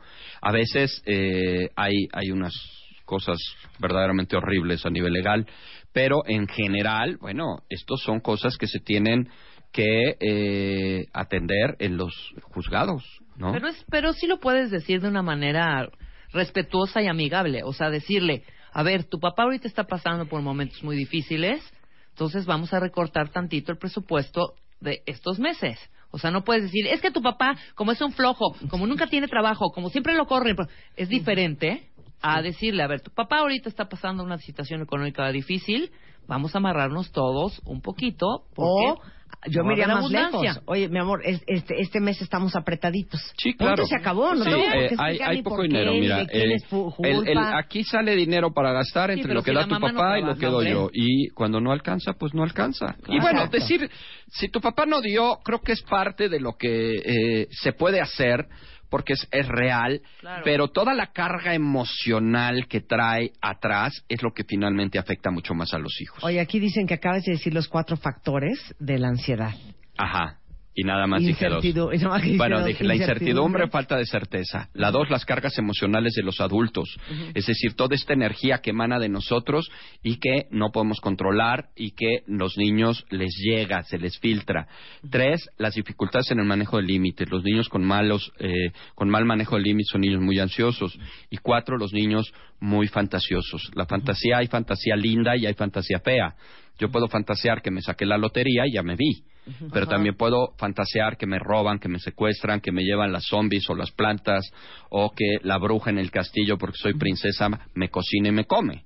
¿no? Entonces, esos son los factores generadores de ansiedad y que eh, es como el gran enemigo a vencer. Esta les va a doler en el alma. En el alma. No se entrometan en la vida de la ex ex. Es una realidad. Es una realidad. Eh, yo lo digo, lo decimos a veces de broma, este, de verdad, cómprense una vida. Cómprense una vida para que empiecen a dedicarse a ella y no estén tratando de vivir su vida en función de la vida del ex. ¿Qué hace, cuando lo hace, dónde lo hace, metiéndose al Facebook, ver sus fotos, ver a dónde va, con quién va, en dónde Esto- come, en dónde estoqueando a la nueva cena. esposa. Ay, no, No. Estar buscando pretextos Es- para escribirle o Eh, mandarle un mail. Ajá, o para ex, hablarle por ex. teléfono. Oye, es que te estoy hablando porque fíjate que este Juanito está muy triste y quiere hablar contigo. Exacto. Pues a ver, pásamelo. ¿Qué pasó, pa? Oye, que estabas triste. No, por no, o sea, no, no estaba triste. Ah, le comenté a mi mamá que tenía ganas de verte. Y ya, ¿no? Claro, claro. Y claro, y además Juanito tiene 22 años. Sí, exacto. ¿No? exacto. Entonces, sí, tienes razón. Estos Si anda con una zorra, si no anda con una zorra, si trae novio nuevo tu ex, si no trae novio nuevo, ya te vale. Además, Claro. además, Vale. hacemos unas asociaciones tan chistosas, de verdad tan chistosas, cosas que de verdad no tienen absolutamente ningún sentido, o por lo menos no lo tendrían que tener. Nosotros automáticamente nos lo tragamos, ¿no? ¿Qué? ¿Cómo es posible que se haya venido a vivir a esta misma eh, colonia? O sea, vamos a ir al mismo súper. O sea, se tiene que cambiar de colonia para ir a otro súper o buscar en internet súpers diferentes al que tú vas, ¿no? O sea, ¿por qué asoci- Y la lleva a comer al mismo lugar donde me llevaba a mí. Pues era porque ahí le gusta comer, ¿no? Sí, ya next. ¿No? Next, mira, dice aquí una cuentaviente. Yo conozco una pareja que están, que se separan, que no se separan, que se separan, que no se separan. Hasta de fin de semana se van.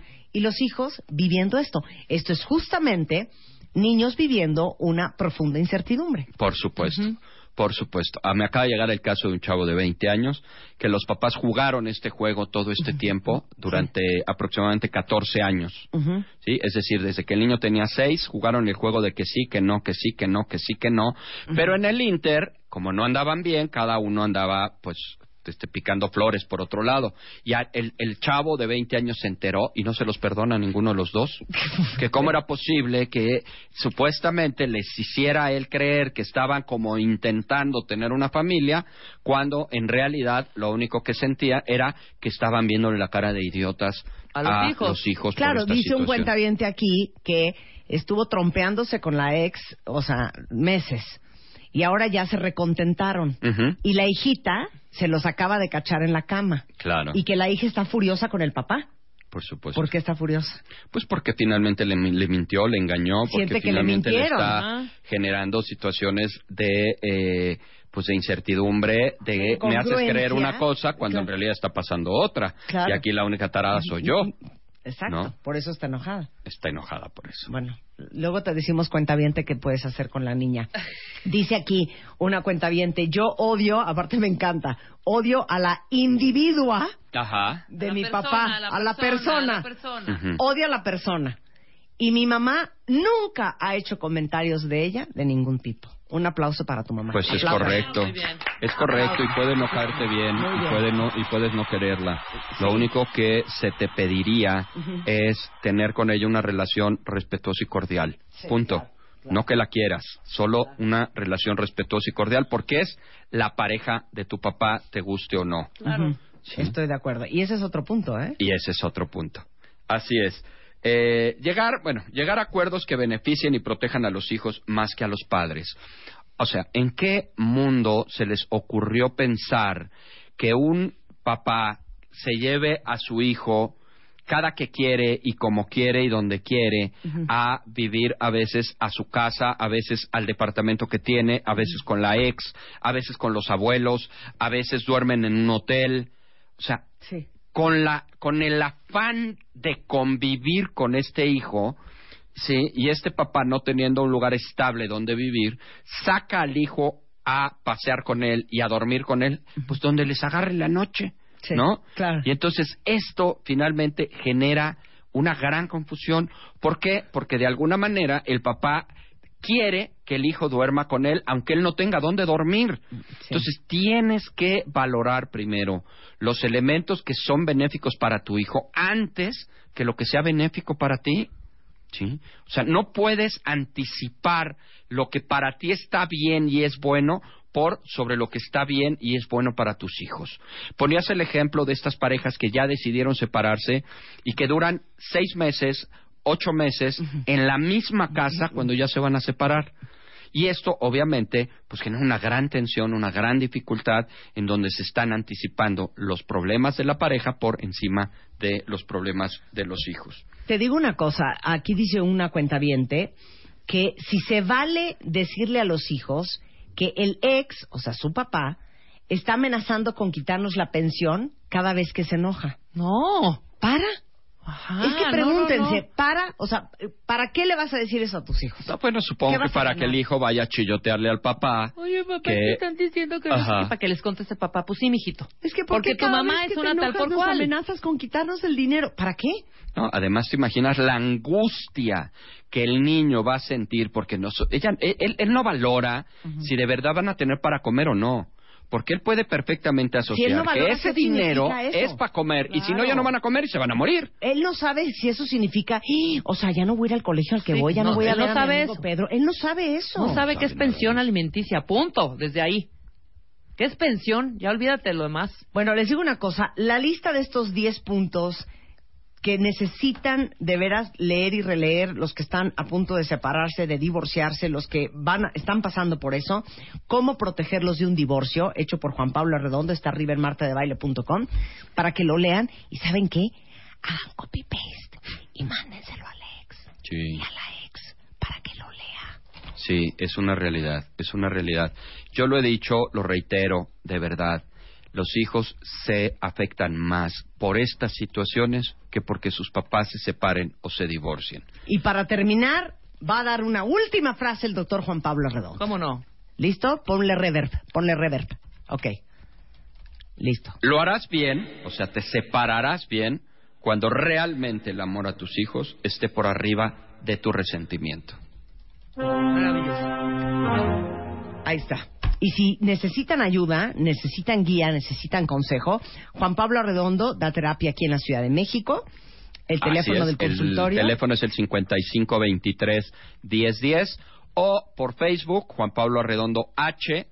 Eh, ya se me saturó el personal, entonces tiene que ser por el otro.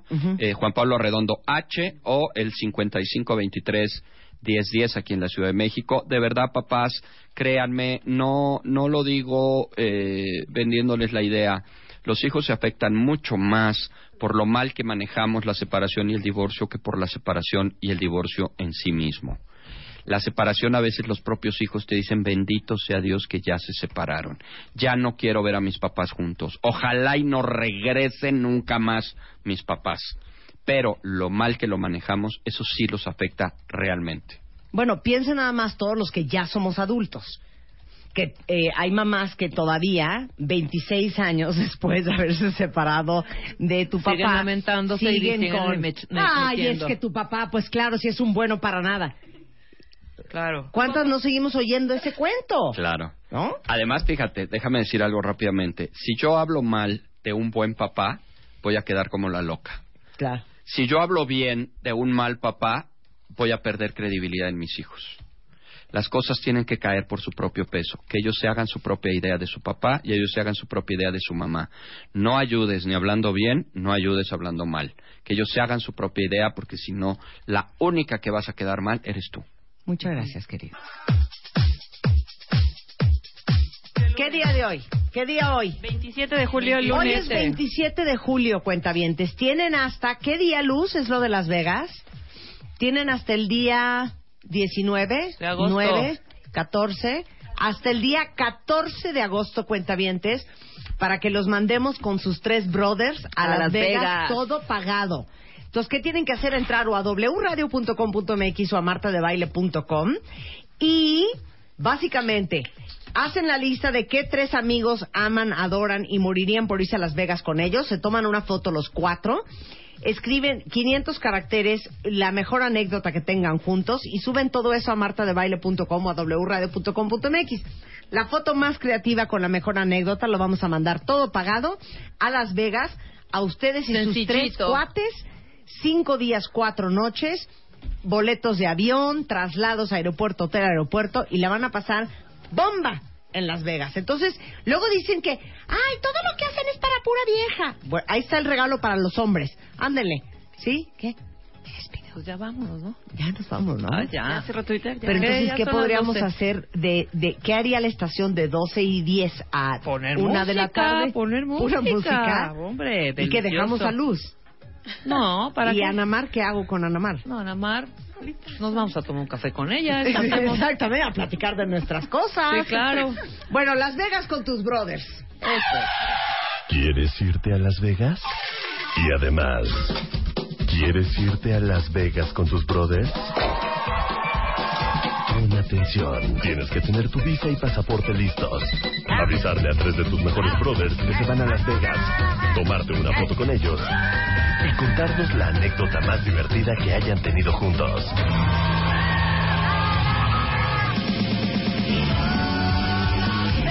Espera esta promoción. Solo aplica si eres hombre y eres cuentaviente de nuestro programa. Si no te quedó claro, entra a martadebaile.com o a wradio.com.mx y checa las bases. A Las Vegas con tus brothers por W Radio. Permiso Segov. DG diagonal 1625 diagonal 15. Oigan, les tengo una súper alegría, cuentavientes. Oigan bien, Ven que hemos estado hablando muchísimo del humus de Ovela, que yo sé que muchos de ustedes eh, lo compran todas las semanas y son Uber fans. De hecho, Natalie Marcus, la semana pasada que estuvimos hablando de cómo resetear tu metabolismo y ponerlo a trabajar y que bajes mucho más de peso y tengas mucho mejores resultados cuando entras en una dieta para desgrasarte, habló justamente del humus, que es puro garbanzo y tajina y es pura proteína. Bueno, pues quiero que sean ustedes los que me enseñen a mí cómo se comen su humus de ovela, ya sea como dip, si lo usan untado o si lo usan como el ingrediente base para el platillo principal. Lo que tienen que hacer, fíjense bien, ¿eh? es tomarle una foto al platillo con que hicieron el hummus. Ok. ¿Ok? Decir el sabor de hummus que usaron para crearlo y etiquetar a la persona con la que les gustaría compartir este platillo o receta. ¿Ok? Ok. Entonces, por ejemplo, si yo hoy, llegando a mi casa, voy a hacer un pan tostado en el horno, le voy a embarrar hummus de ovela, encima le voy a poner un poquito de aceite de oliva y a lo mejor jitomate con aceite de oliva, le tomo una foto a eso, lo subo a Twitter y pongo, este la pan me lo receta. quiero po- comer con arroba redmangas, Ajá. por ejemplo, que no sería el caso. O sea, comporta, compartas la receta. Exacto. Y usen el hashtag gatito yo ya probé y gatito ovela. Son dos hashtags, gatito yo ya probé y gatito ovela. Y nuestros amigos de Ovela se están viendo muy guapos y muy generosos porque van a premiar a las 30 mejores recetas Mm. de ustedes hechos con Ovela, ¿ok? Entonces todo eso lo tienen que postear en mi Facebook o en mi Twitter, me arroban por supuesto, y los ganadores van a ser los que hayan hecho las recetas que a mí se me hayan antojado más. Así que corran por su ovela, échenle mucha creatividad, porque los regalos ya van a ver que van a estar increíbles y solamente hacen su receta con ovela, le toman una foto, ponen con quién la quieren compartir, me arroban a mí en Twitter y ponen gatito yo ya probé y gatito ovela, ¿ok? Bien. Transmitiendo para el mundo. El mood de verano.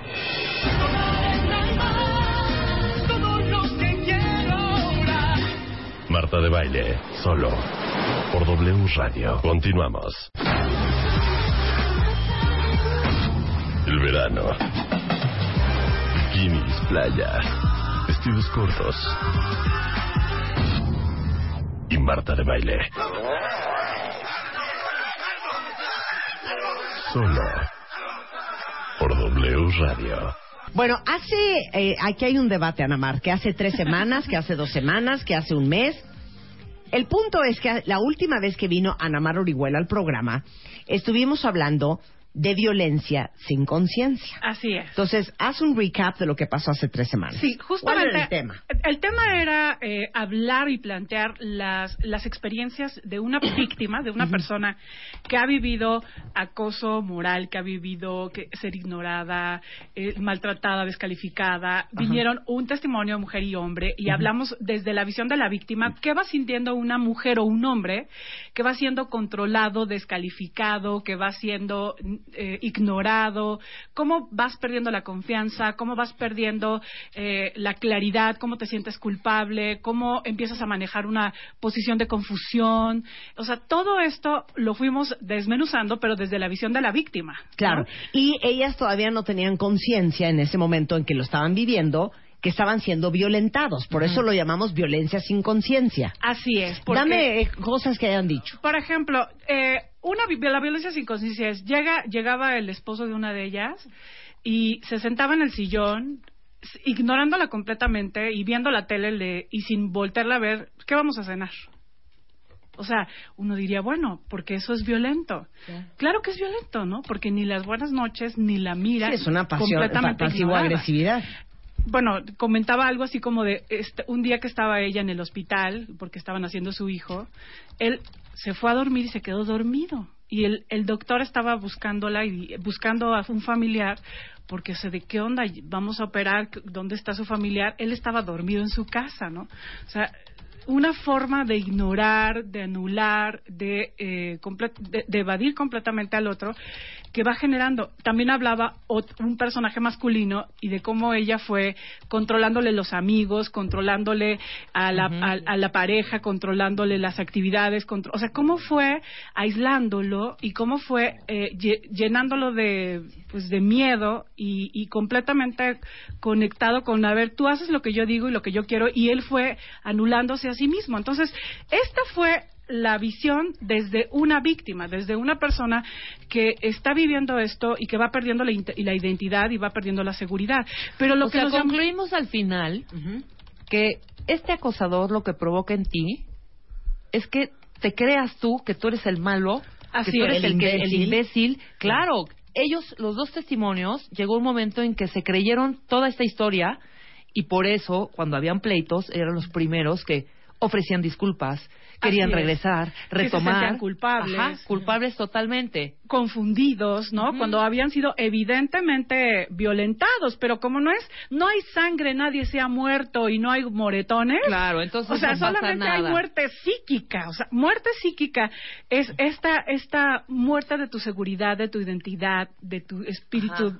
de, de, de identificación, de identidad, ¿no? Claro, estoy leyendo en martadebaile.com el texto de ese programa que hicimos, esta es la segunda parte, aquella era la primera, que es que acabas minimizando lo que te está pasando o lo ignoras o te sientes que lo mereces, sientes poco apoyo afectivo, no te queda claro que estás viviendo maltrato, eres una persona con hambre afectiva y lo que nos sorprendió en ese programa es la cantidad de ustedes que mandaron por Twitter, estoy traumado porque yo soy así con mi pareja.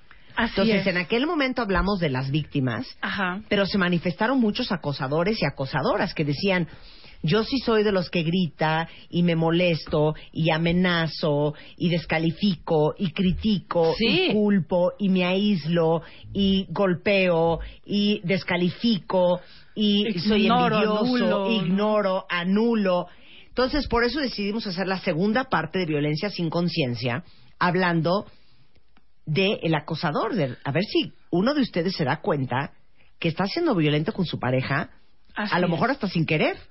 Completamente. De hecho, el tema es ese, que el- la violencia sin conciencia es un rol sin conciencia. O sea, yo puedo estar descalificando, ignorando, anulando, puedo estar haciendo sentir al otro que es un tonto, que es un incapaz, eh, puedo incluso tenderle ciertas trampas para que pierda el control, para que, para que haga parezca un loco, una loca, y sin darme cuenta, o sea, sin darme cuenta porque es una posición de vida. Entonces, vamos a hablar de cómo son las características que ya Del acosador. del acosador.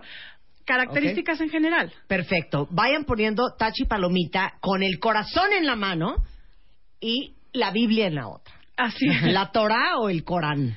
Así Pero es. neta, sean honestos. ¿Quién de ustedes se identifica con la lista que va a dar ahorita Anamar Orihuela?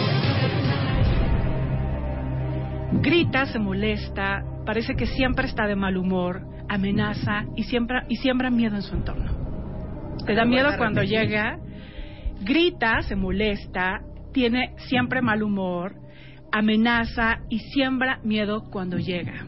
Cuando llega es estresante. Y puede ser que hayan tenido un papá así. Así o es. una mamá así. O una mamá sí, donde no puedes comentar nada porque ya sabes que puede enojarse. Sí, de todo se enoja, andas pisando como cristales, Así es. no se vaya a molestar, Definitivo. llega y ya todo el mundo está temblando. Así es, si no puedes hacer nada que sabes que la contradiga porque entonces vas a ser culpable. Descalifica, culpa. La culpa es un tema muy fuerte. El, el acosador siempre, el culpable es el otro. Y siempre, siem- siempre, siempre, siempre culpas. Humilla y está centrado en todo lo que haces mal. Es un experto en descubrir errores. Entonces, los errores siente que son una cuestión personal. Y todo lo que el otro se equivoque lo va a señalar y lo va a sobredimensionar. Que puede ser en tu pareja o puede ser hasta con los hijos. Y puede ser en el trabajo, el jefe, puede ser la mamá que todo el tiempo quiere que te comportes perfecto, que seas un adulto desde muy chiquito, ¿no? Pu- No, cuestiona todas tus decisiones como pareja. Todas, todas tus decisiones. Oye, es que ya voy a tomar este posgrado. ¿Posgrado? ¿Para qué quieres un posgrado, hija? Claro. Bueno, es que ya lo voy a tomar o en como, es- o porque como lo decir- vivíamos de no lo que pasa es que había una pareja que, que conocemos que adoptó a unos niños este y entonces No, no, no, no los adoptó. O sea, está apenas en proceso de adopción. No te confundas, no te confundas, Marta. bueno por eso pero bueno No. el caso es que No, el caso los es que no, el caso es que no están adoptados esos niños, apenas están en un proceso, no se los han dado. En el momento en que ya tenga la patria potestad la mujer, serán adoptados para ella. Bueno, Todavía el no. es que están No, no, no, es que estás él. confundiendo a la gente. Exactamente, bueno. ¡Horrible! No, es que así nos tocó una vez a Marta y a mí. Yo estaba Ajá. impresionada. Con otra pareja. Claro, además el perseguidor exhibe y humilla socialmente. cállense Sí. cállate Ana O sea, María. sí fue. No, tengo otro ejemplo y qué tal este de no lo que pasa es que eh, cuando yo terminé la carrera y, y estaba haciendo mi tesis y se voltea la, la pareja y le dice qué tesis enfrente de todo el mundo No, Ajá, horror, sí. ¿eh? y ella pues la tesis que terminé de hecho la tengo en la sala de la casa ¿Cuál tesis, hija? Si ya has acabado la tesis. Claro que no, no hice ninguna tesis. Ay, no, y qué todos horror. en la mesa así de Dios espanto. de mi vida. No, bueno, cuando hacen burlas de carácter sexual a nivel como de broma fami- de amigos, Tipo. ¿no? De, ay, bueno, pues a ver si, si le dan una pastillita a esta, porque de plano nomás no funciona, ¿no? O a este, ay, ojalá que ese producto, ese tecito le funcione a este, porque pues nomás en la noche nada, ¿no? O sea, que son bromas a nivel social y que uno diría, ay, bueno, nadie se muere de una broma, hija, cálmate. Sí, claro. Espérate. Claro, porque aparte luego parecen cositas bien inocentes, pero que son perradas profundas, ¿eh? que sí te Por ejemplo, Son perradas profundas. Ese es el tema. Esa A es ver. la violencia sin conciencia. claro. Aquí nadie se ha muerto, Claro. aquí no hay ningún moretón. No, ¿qué tal? Tú trata de, tú trata de pegar ese, ese, ese carrito. que Cacharrito, a ver, pues, cacharrito. estoy aquí te tratando de pegar. Pásame, por favor, el resistor. Sí, aquí estoy, yo lo estoy pegando. Me hago... Ay, espera. Estoy Ay, mi vida, es que tienes ¿Qué pasó? manitas de estómago, no sabes pegar nada. A ver, dame acá, Trae voy a acá. pegar yo. Horrible. No seas mensa, hija, no se pega así. Claro. Este, que te rebruta. Así ¿Qué es. es O sea, eso es una cosa horrible. Eso Y es. suena como inofensivo. Y además es como la gotita, esta gotita del agua que va cayendo en la piedra, Marta, y que con el tiempo, sometido a un tipo o una mujer así, va minando la autoestima de los hijos, de la esposa, del esposo, del eh, subordinado del trabajo. O sea, es la gotita que en verdad va minando completamente la autoestima. Pero sí cáchense, porque solo, no solo lo haces con tu pareja, también con tus amigos, ¿eh? O sea, hay muchos amigos que estás platicando cualquier cosa. Y me ha pasado a mí mil veces que Ah, dices, claro. "Ay, ya cállate, ¿no? O sea, que estás platicando. Oye, fuimos el otro día al centro. Había un gentío. Ay, ¿cuál gentío, hija? Claro que no había ningún gentío. Eran tres personas. Bueno, había mucha gente, no podíamos caminar. Ay, claro que sí, si no, o sea, perdón. Claro. Dejen de estar haciendo eso. Sí, es pero terrible. bueno, si te lo hace un amigo de vez en cuando te vale madres, pero te, que te lo haga una pareja. Ah, no, claro, tam- 24 horas claro. al día está Y que cañón. te Pero me el refiero, el amigo que lo hace, seguramente lo hace con la pareja. Sí. Y seguramente lo hace en Claro. su familia, La con los Martija hijos. dice, mi papá era así, y lo que hizo es que yo aún le siga teniendo mucho coraje. ¿Ves? Sí, por supuesto, porque Les digo. Generalmente esto va en el rol de papá y mamá. También pueden ser unos grandes acosadores. Tú imagínate la mamá. En México es muy común la mamá que cree que todo el tiempo tiene la razón, que todo el tiempo descalifica los sentimientos y las y las elecciones de su pareja o de sus hijos. Es una mamá muy muy cul- culpabilizadora que todo el tiempo es la autoridad. Con ella nadie gana. Claro. Con ella todos pierden. Claro. Entonces, claro que va, va quebrando la voluntad y la individualidad de sus hijos. Claro. Tú imagínate, ¿no? El niño que crece con una mamá todo el tiempo que cree que tiene la razón, que si, que si vas en contra de ella, entonces eh, te, vas, te va a aislar, te va a hacer sentir culpable. O sea, vas, es, merma la autoestima. Bueno, mi queridísima Virgie dice, yo tuve un papá así, y desgraciadamente lo hice con mi pareja y con mis hijos. ¿Cómo puedo evitarlo? Claro. Por eso es bien importante que hablemos de esto, para que número uno hagas conciencia y te des cuenta que si eres así, y dos, es el primer paso para el cambio, Definitivo. ¿no? Hay que hacerlo consciente. Vamos con la característica número tres del acosador. Ok, bueno, aísla, va aislándote, le gusta, critica a tu familia, critica a tus amigos, eh, no le gusta que salgas con nadie más, controla a tus amigos, tú- o sea, controla tu entorno, empieza a aislarte. Y como tú no quieres que se enoje, no quieres generar un conflicto, entonces empiezas a dejar de ir con el amigo que tanto te gustaba, a jugar los juegos con tu de- de- dominó con tus cuates, empieza a dejarle de hablar a tu súper buena amiga porque estás en un relajo o Dejas de pintarte, dejas de entaconarte, dejas de ponerte guapo, dejas de es. rasurar. O dejas de ir a no casa de tus papás porque como va con una jeta y entonces está todo el tiempo eh, con cara de enojado y después te tienes que chutar su mal humor, pues dejas de ir a visitar con, a, su- a tus papás. O sea, va aislándote, ¿no? Claro. Hace otra, otra fuerte característica es que crea mucha confusión. Pega ignora, anula y después acaricia y eres su mundo, su reino, te trae las flores, te dice que le encantas, pero hace, es muy confuso porque dice que te ama, que eres todo para él o para ella. Pero te acaba de decir que eres una imbécil. Pero te acaba de decir, pero te acaba de ignorar toda la semana. O a lo mejor nada más lo hace cuando quiere algo de ti. O cuando quiere manipularte. No, o, o puede ser que de repente lo, lo oigas o la oigas hablando de ti de no, es que mi gordo es lo máximo y lo amo. Y dices, ¿esta perra de qué habla, güey? Si no me pela. Claro, definitivo. O sea, si el viernes pasado que me hicieron la colonoscopia ni fue. Exacto, ¿no? sí, sí, O de sí. repente de no, yo sin mi gorda me muero. Claro. Mi chiquita es lo máximo y tú. Porque además socialmente... Pues es hijo de la fregada, pero ni para comprarme el vestido para la boda de la niña. Socialmente necesita tener Claro. una imagen perfecta. Exacto. Ahí paramos. Faltan seis puntos más. No se vayan, ya volvemos. Transmitiendo para el mundo el mood de verano.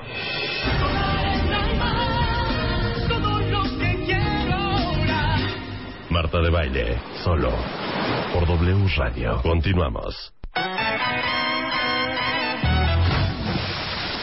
Transmitiendo para el mundo el mood de verano.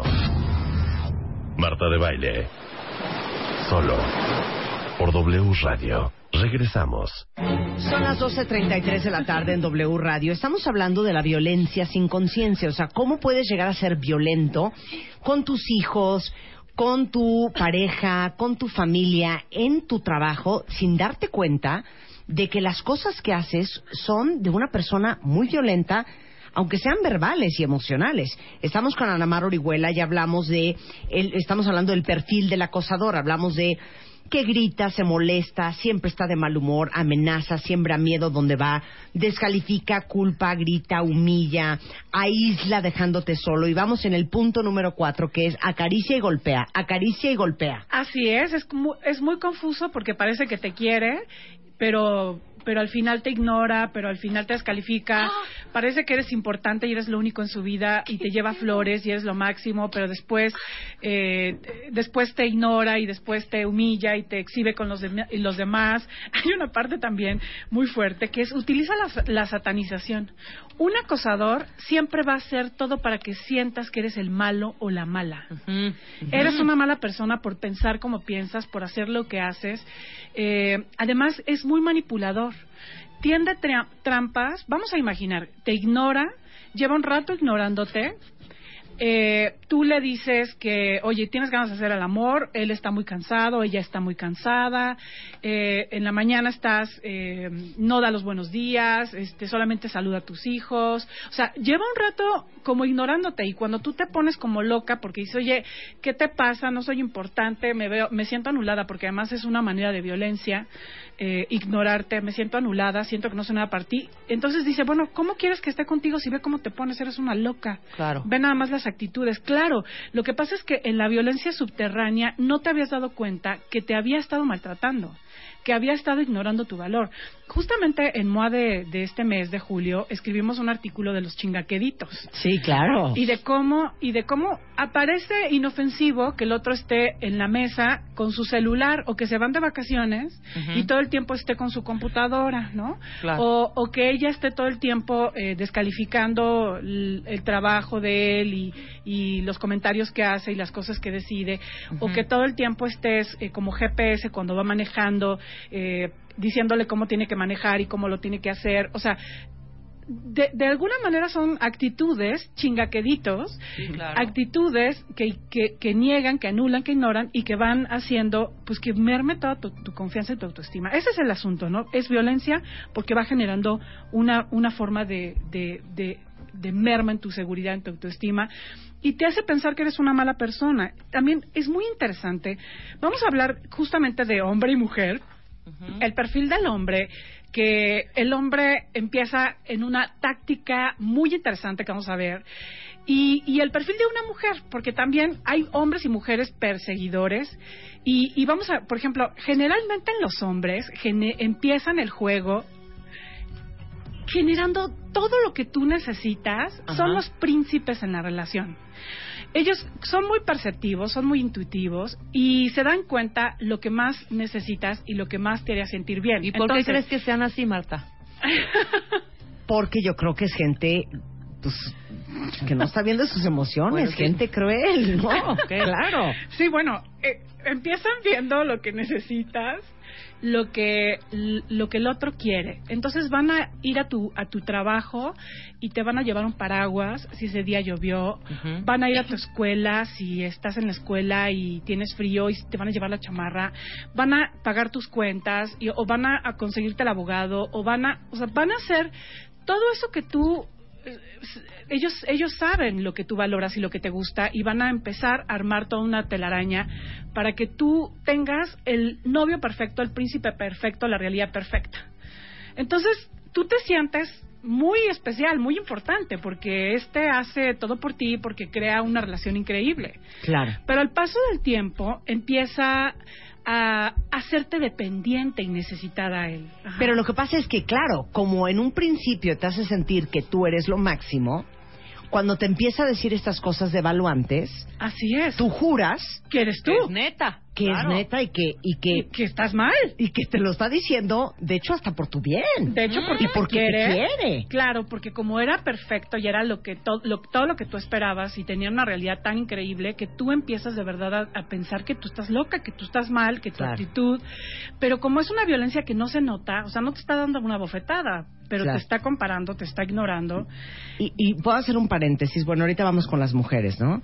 Porque eso de dejar de hablarle a los hijos me parece una cosa espantosa. ¿Cómo? ¿Cómo? Si es horrible que te deje de hablar tu pareja, dice aquí un cuentaviente que a mí la ex me dejaba de hablar hasta una semana. Ah, sí. Yo conozco una pareja de casados, llevaban 40 años casados, dejaron de hablarse 6 años y vivían en la misma casa. Así es. Si dejarle de hablar a alguien es horrible como adulto, eso de que te enojas con tu hijo y le dejas de hablar, Es una violencia. le haces la ley del hielo a tu hijo. Quedamos Sí, sí, en sí. que ni me hables. Es horrible, es Yo un- es creo- súper violento. Yo creo que es el máster de la, de la violencia. La- el, el- el no hablar, el retirar el habla, es el máster, porque lo peor que le pueden hacer a un ser humano es ignorarlo, es lo peor que nos pueden hacer.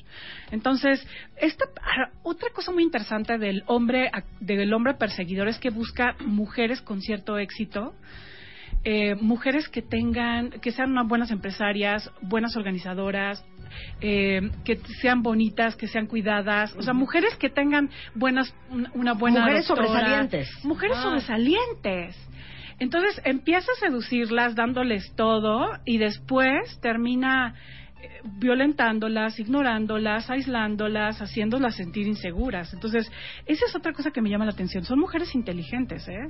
O sea, no, no son, o sea, de todo hay. Sí, no cualquier bruta. Sí. Ahora, las tácticas de la mujer acosadora. Ok, bueno, la mujer casi siempre lo que empieza a hacer es que eh, empieza a hacerse indispensable en tu vida.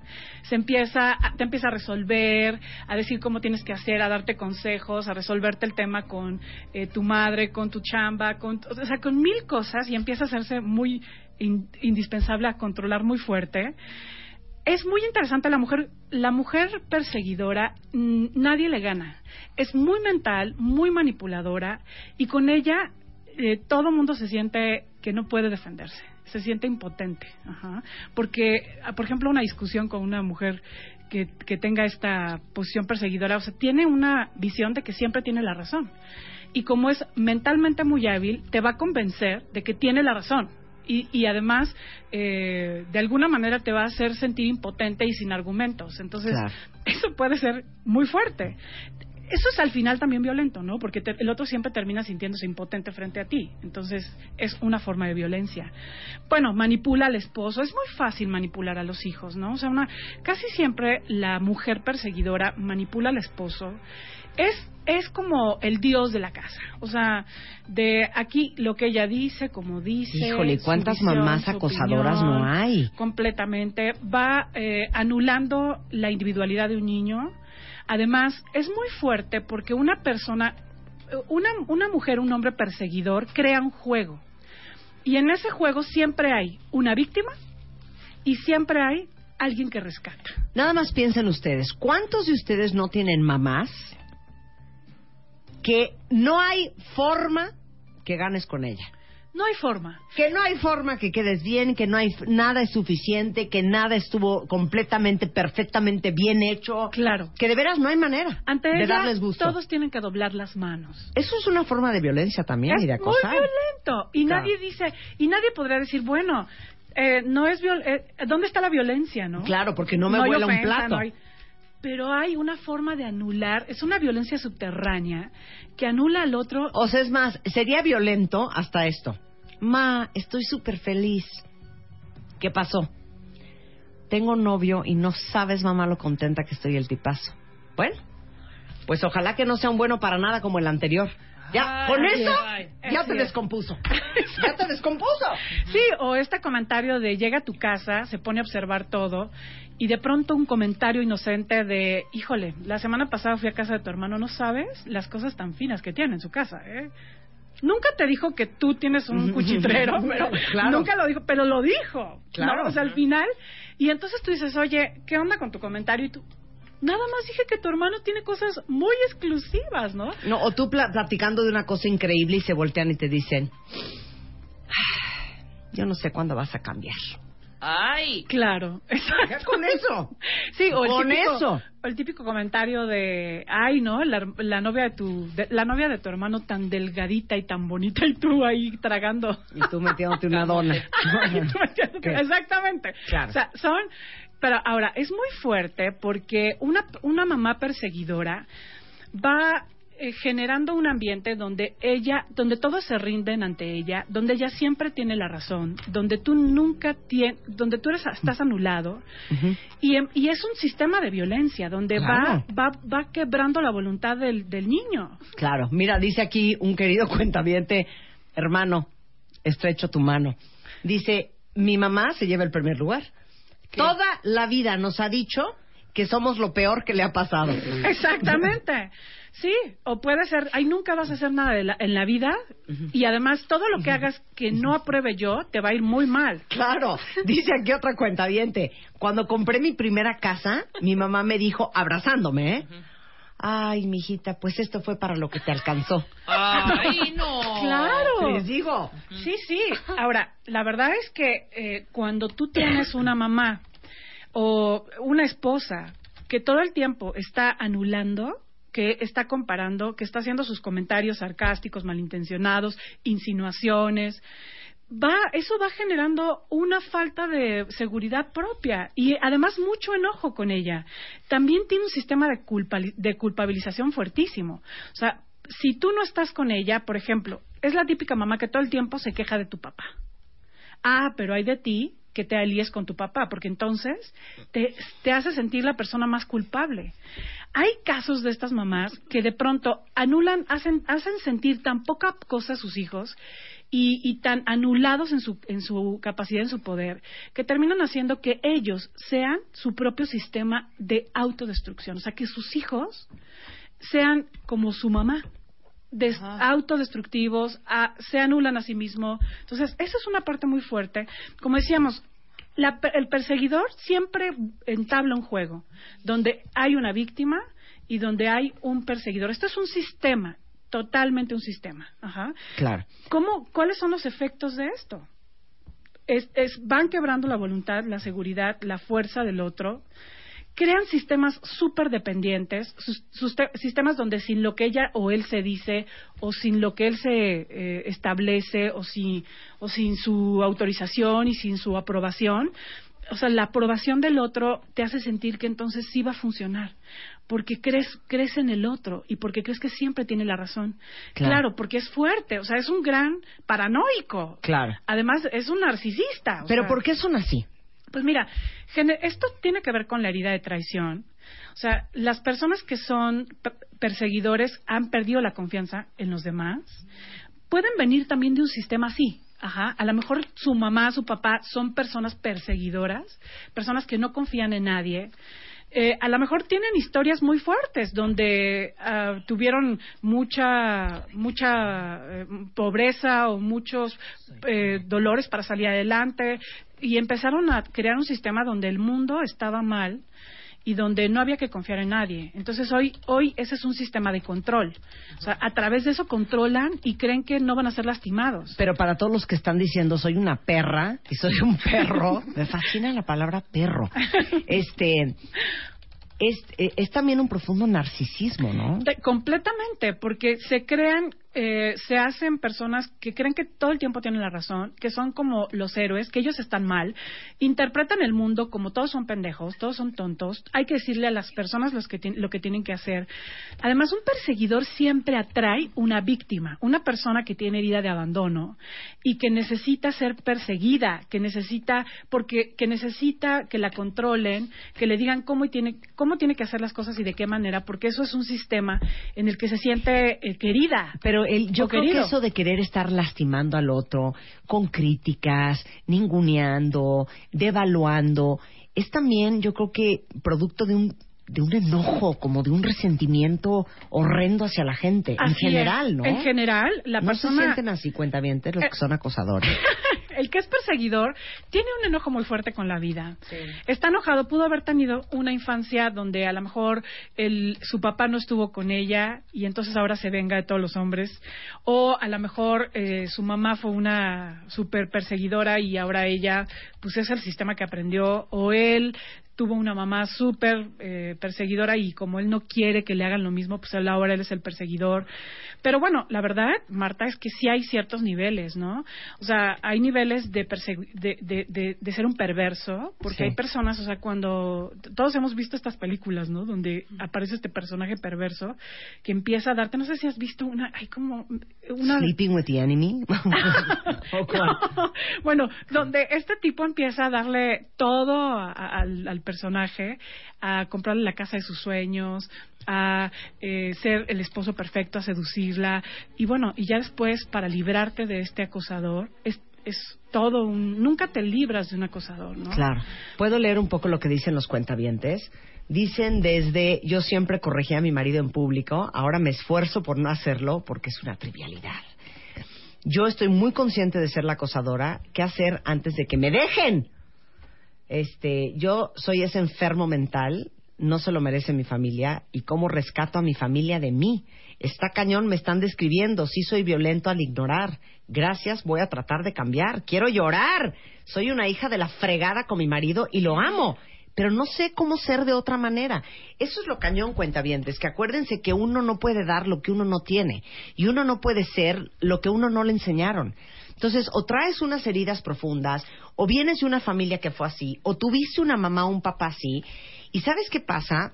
Que si no haces el ejercicio de conciencia, de entender a profundidad, porque yo tengo una conocida que yo estoy segura que le tiene un odio horrendo, muy profundo a los hombres.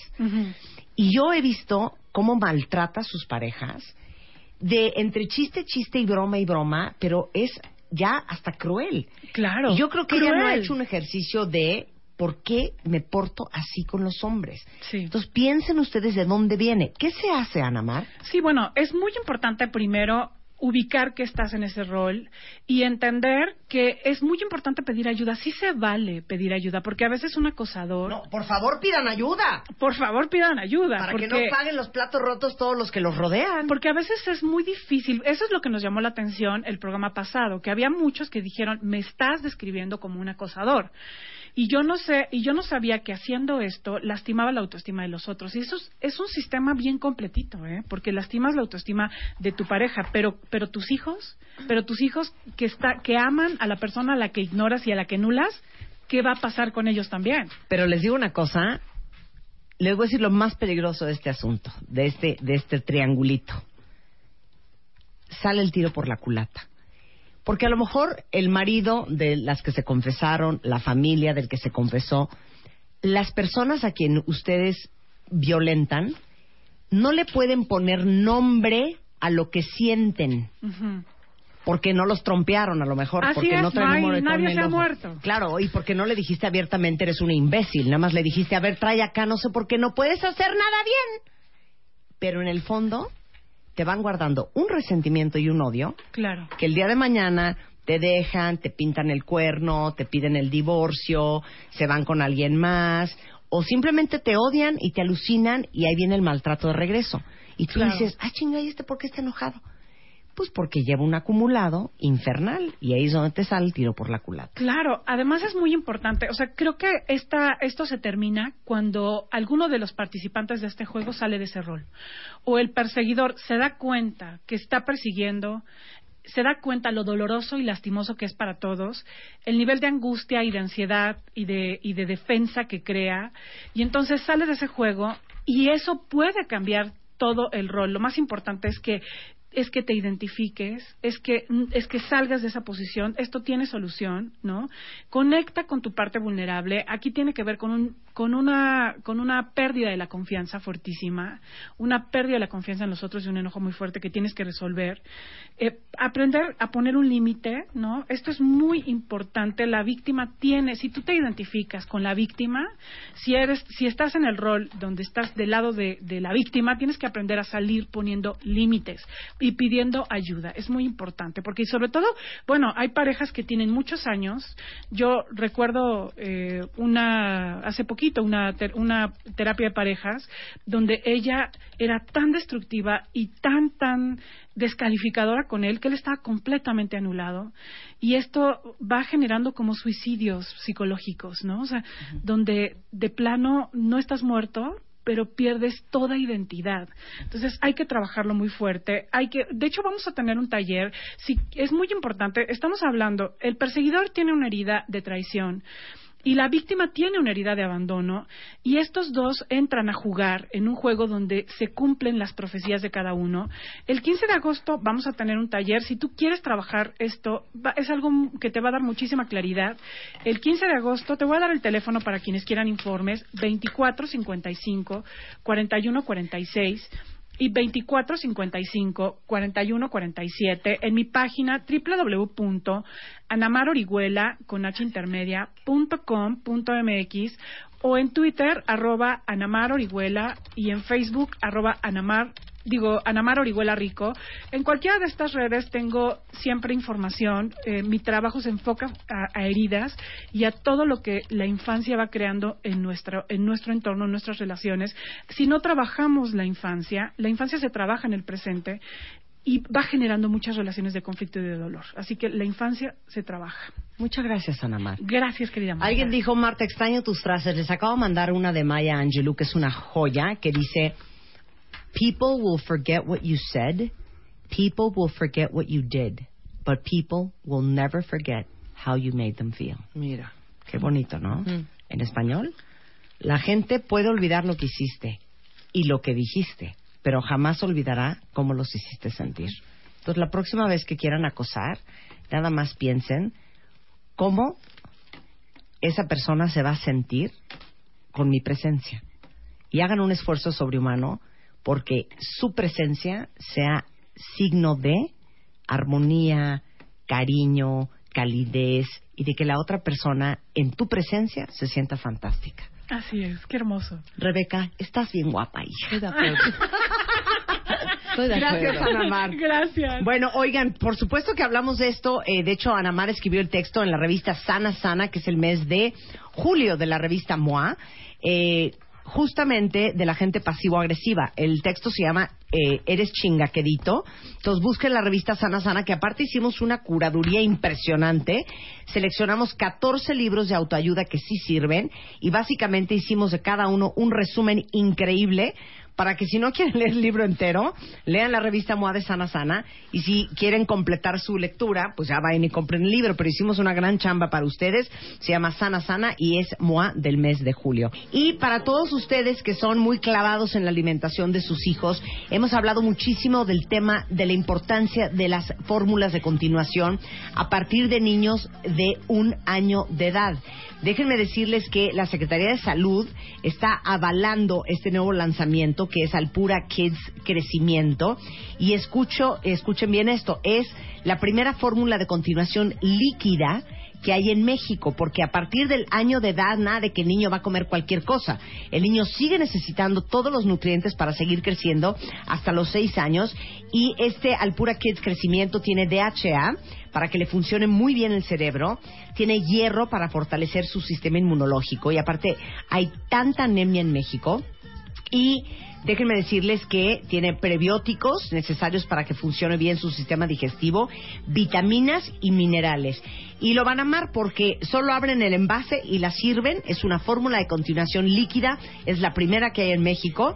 Viene en presentación de un litro o de 250 mililitros y se llama Alpura Kids Crecimiento. ¿Ok? Estamos de regreso mañana en Está punto bien. de las 10 de la mañana.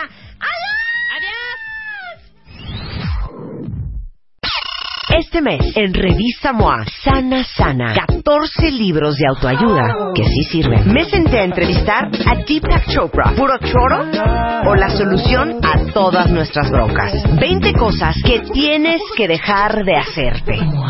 Cura tu abstinencia de amor. ¿Eres chingaquerito? Te decimos las señales para saber si eres pasivo-agresivo. MOA Julio, más de 120 páginas para que sanes, sanes. Una revista de Marta de Baile.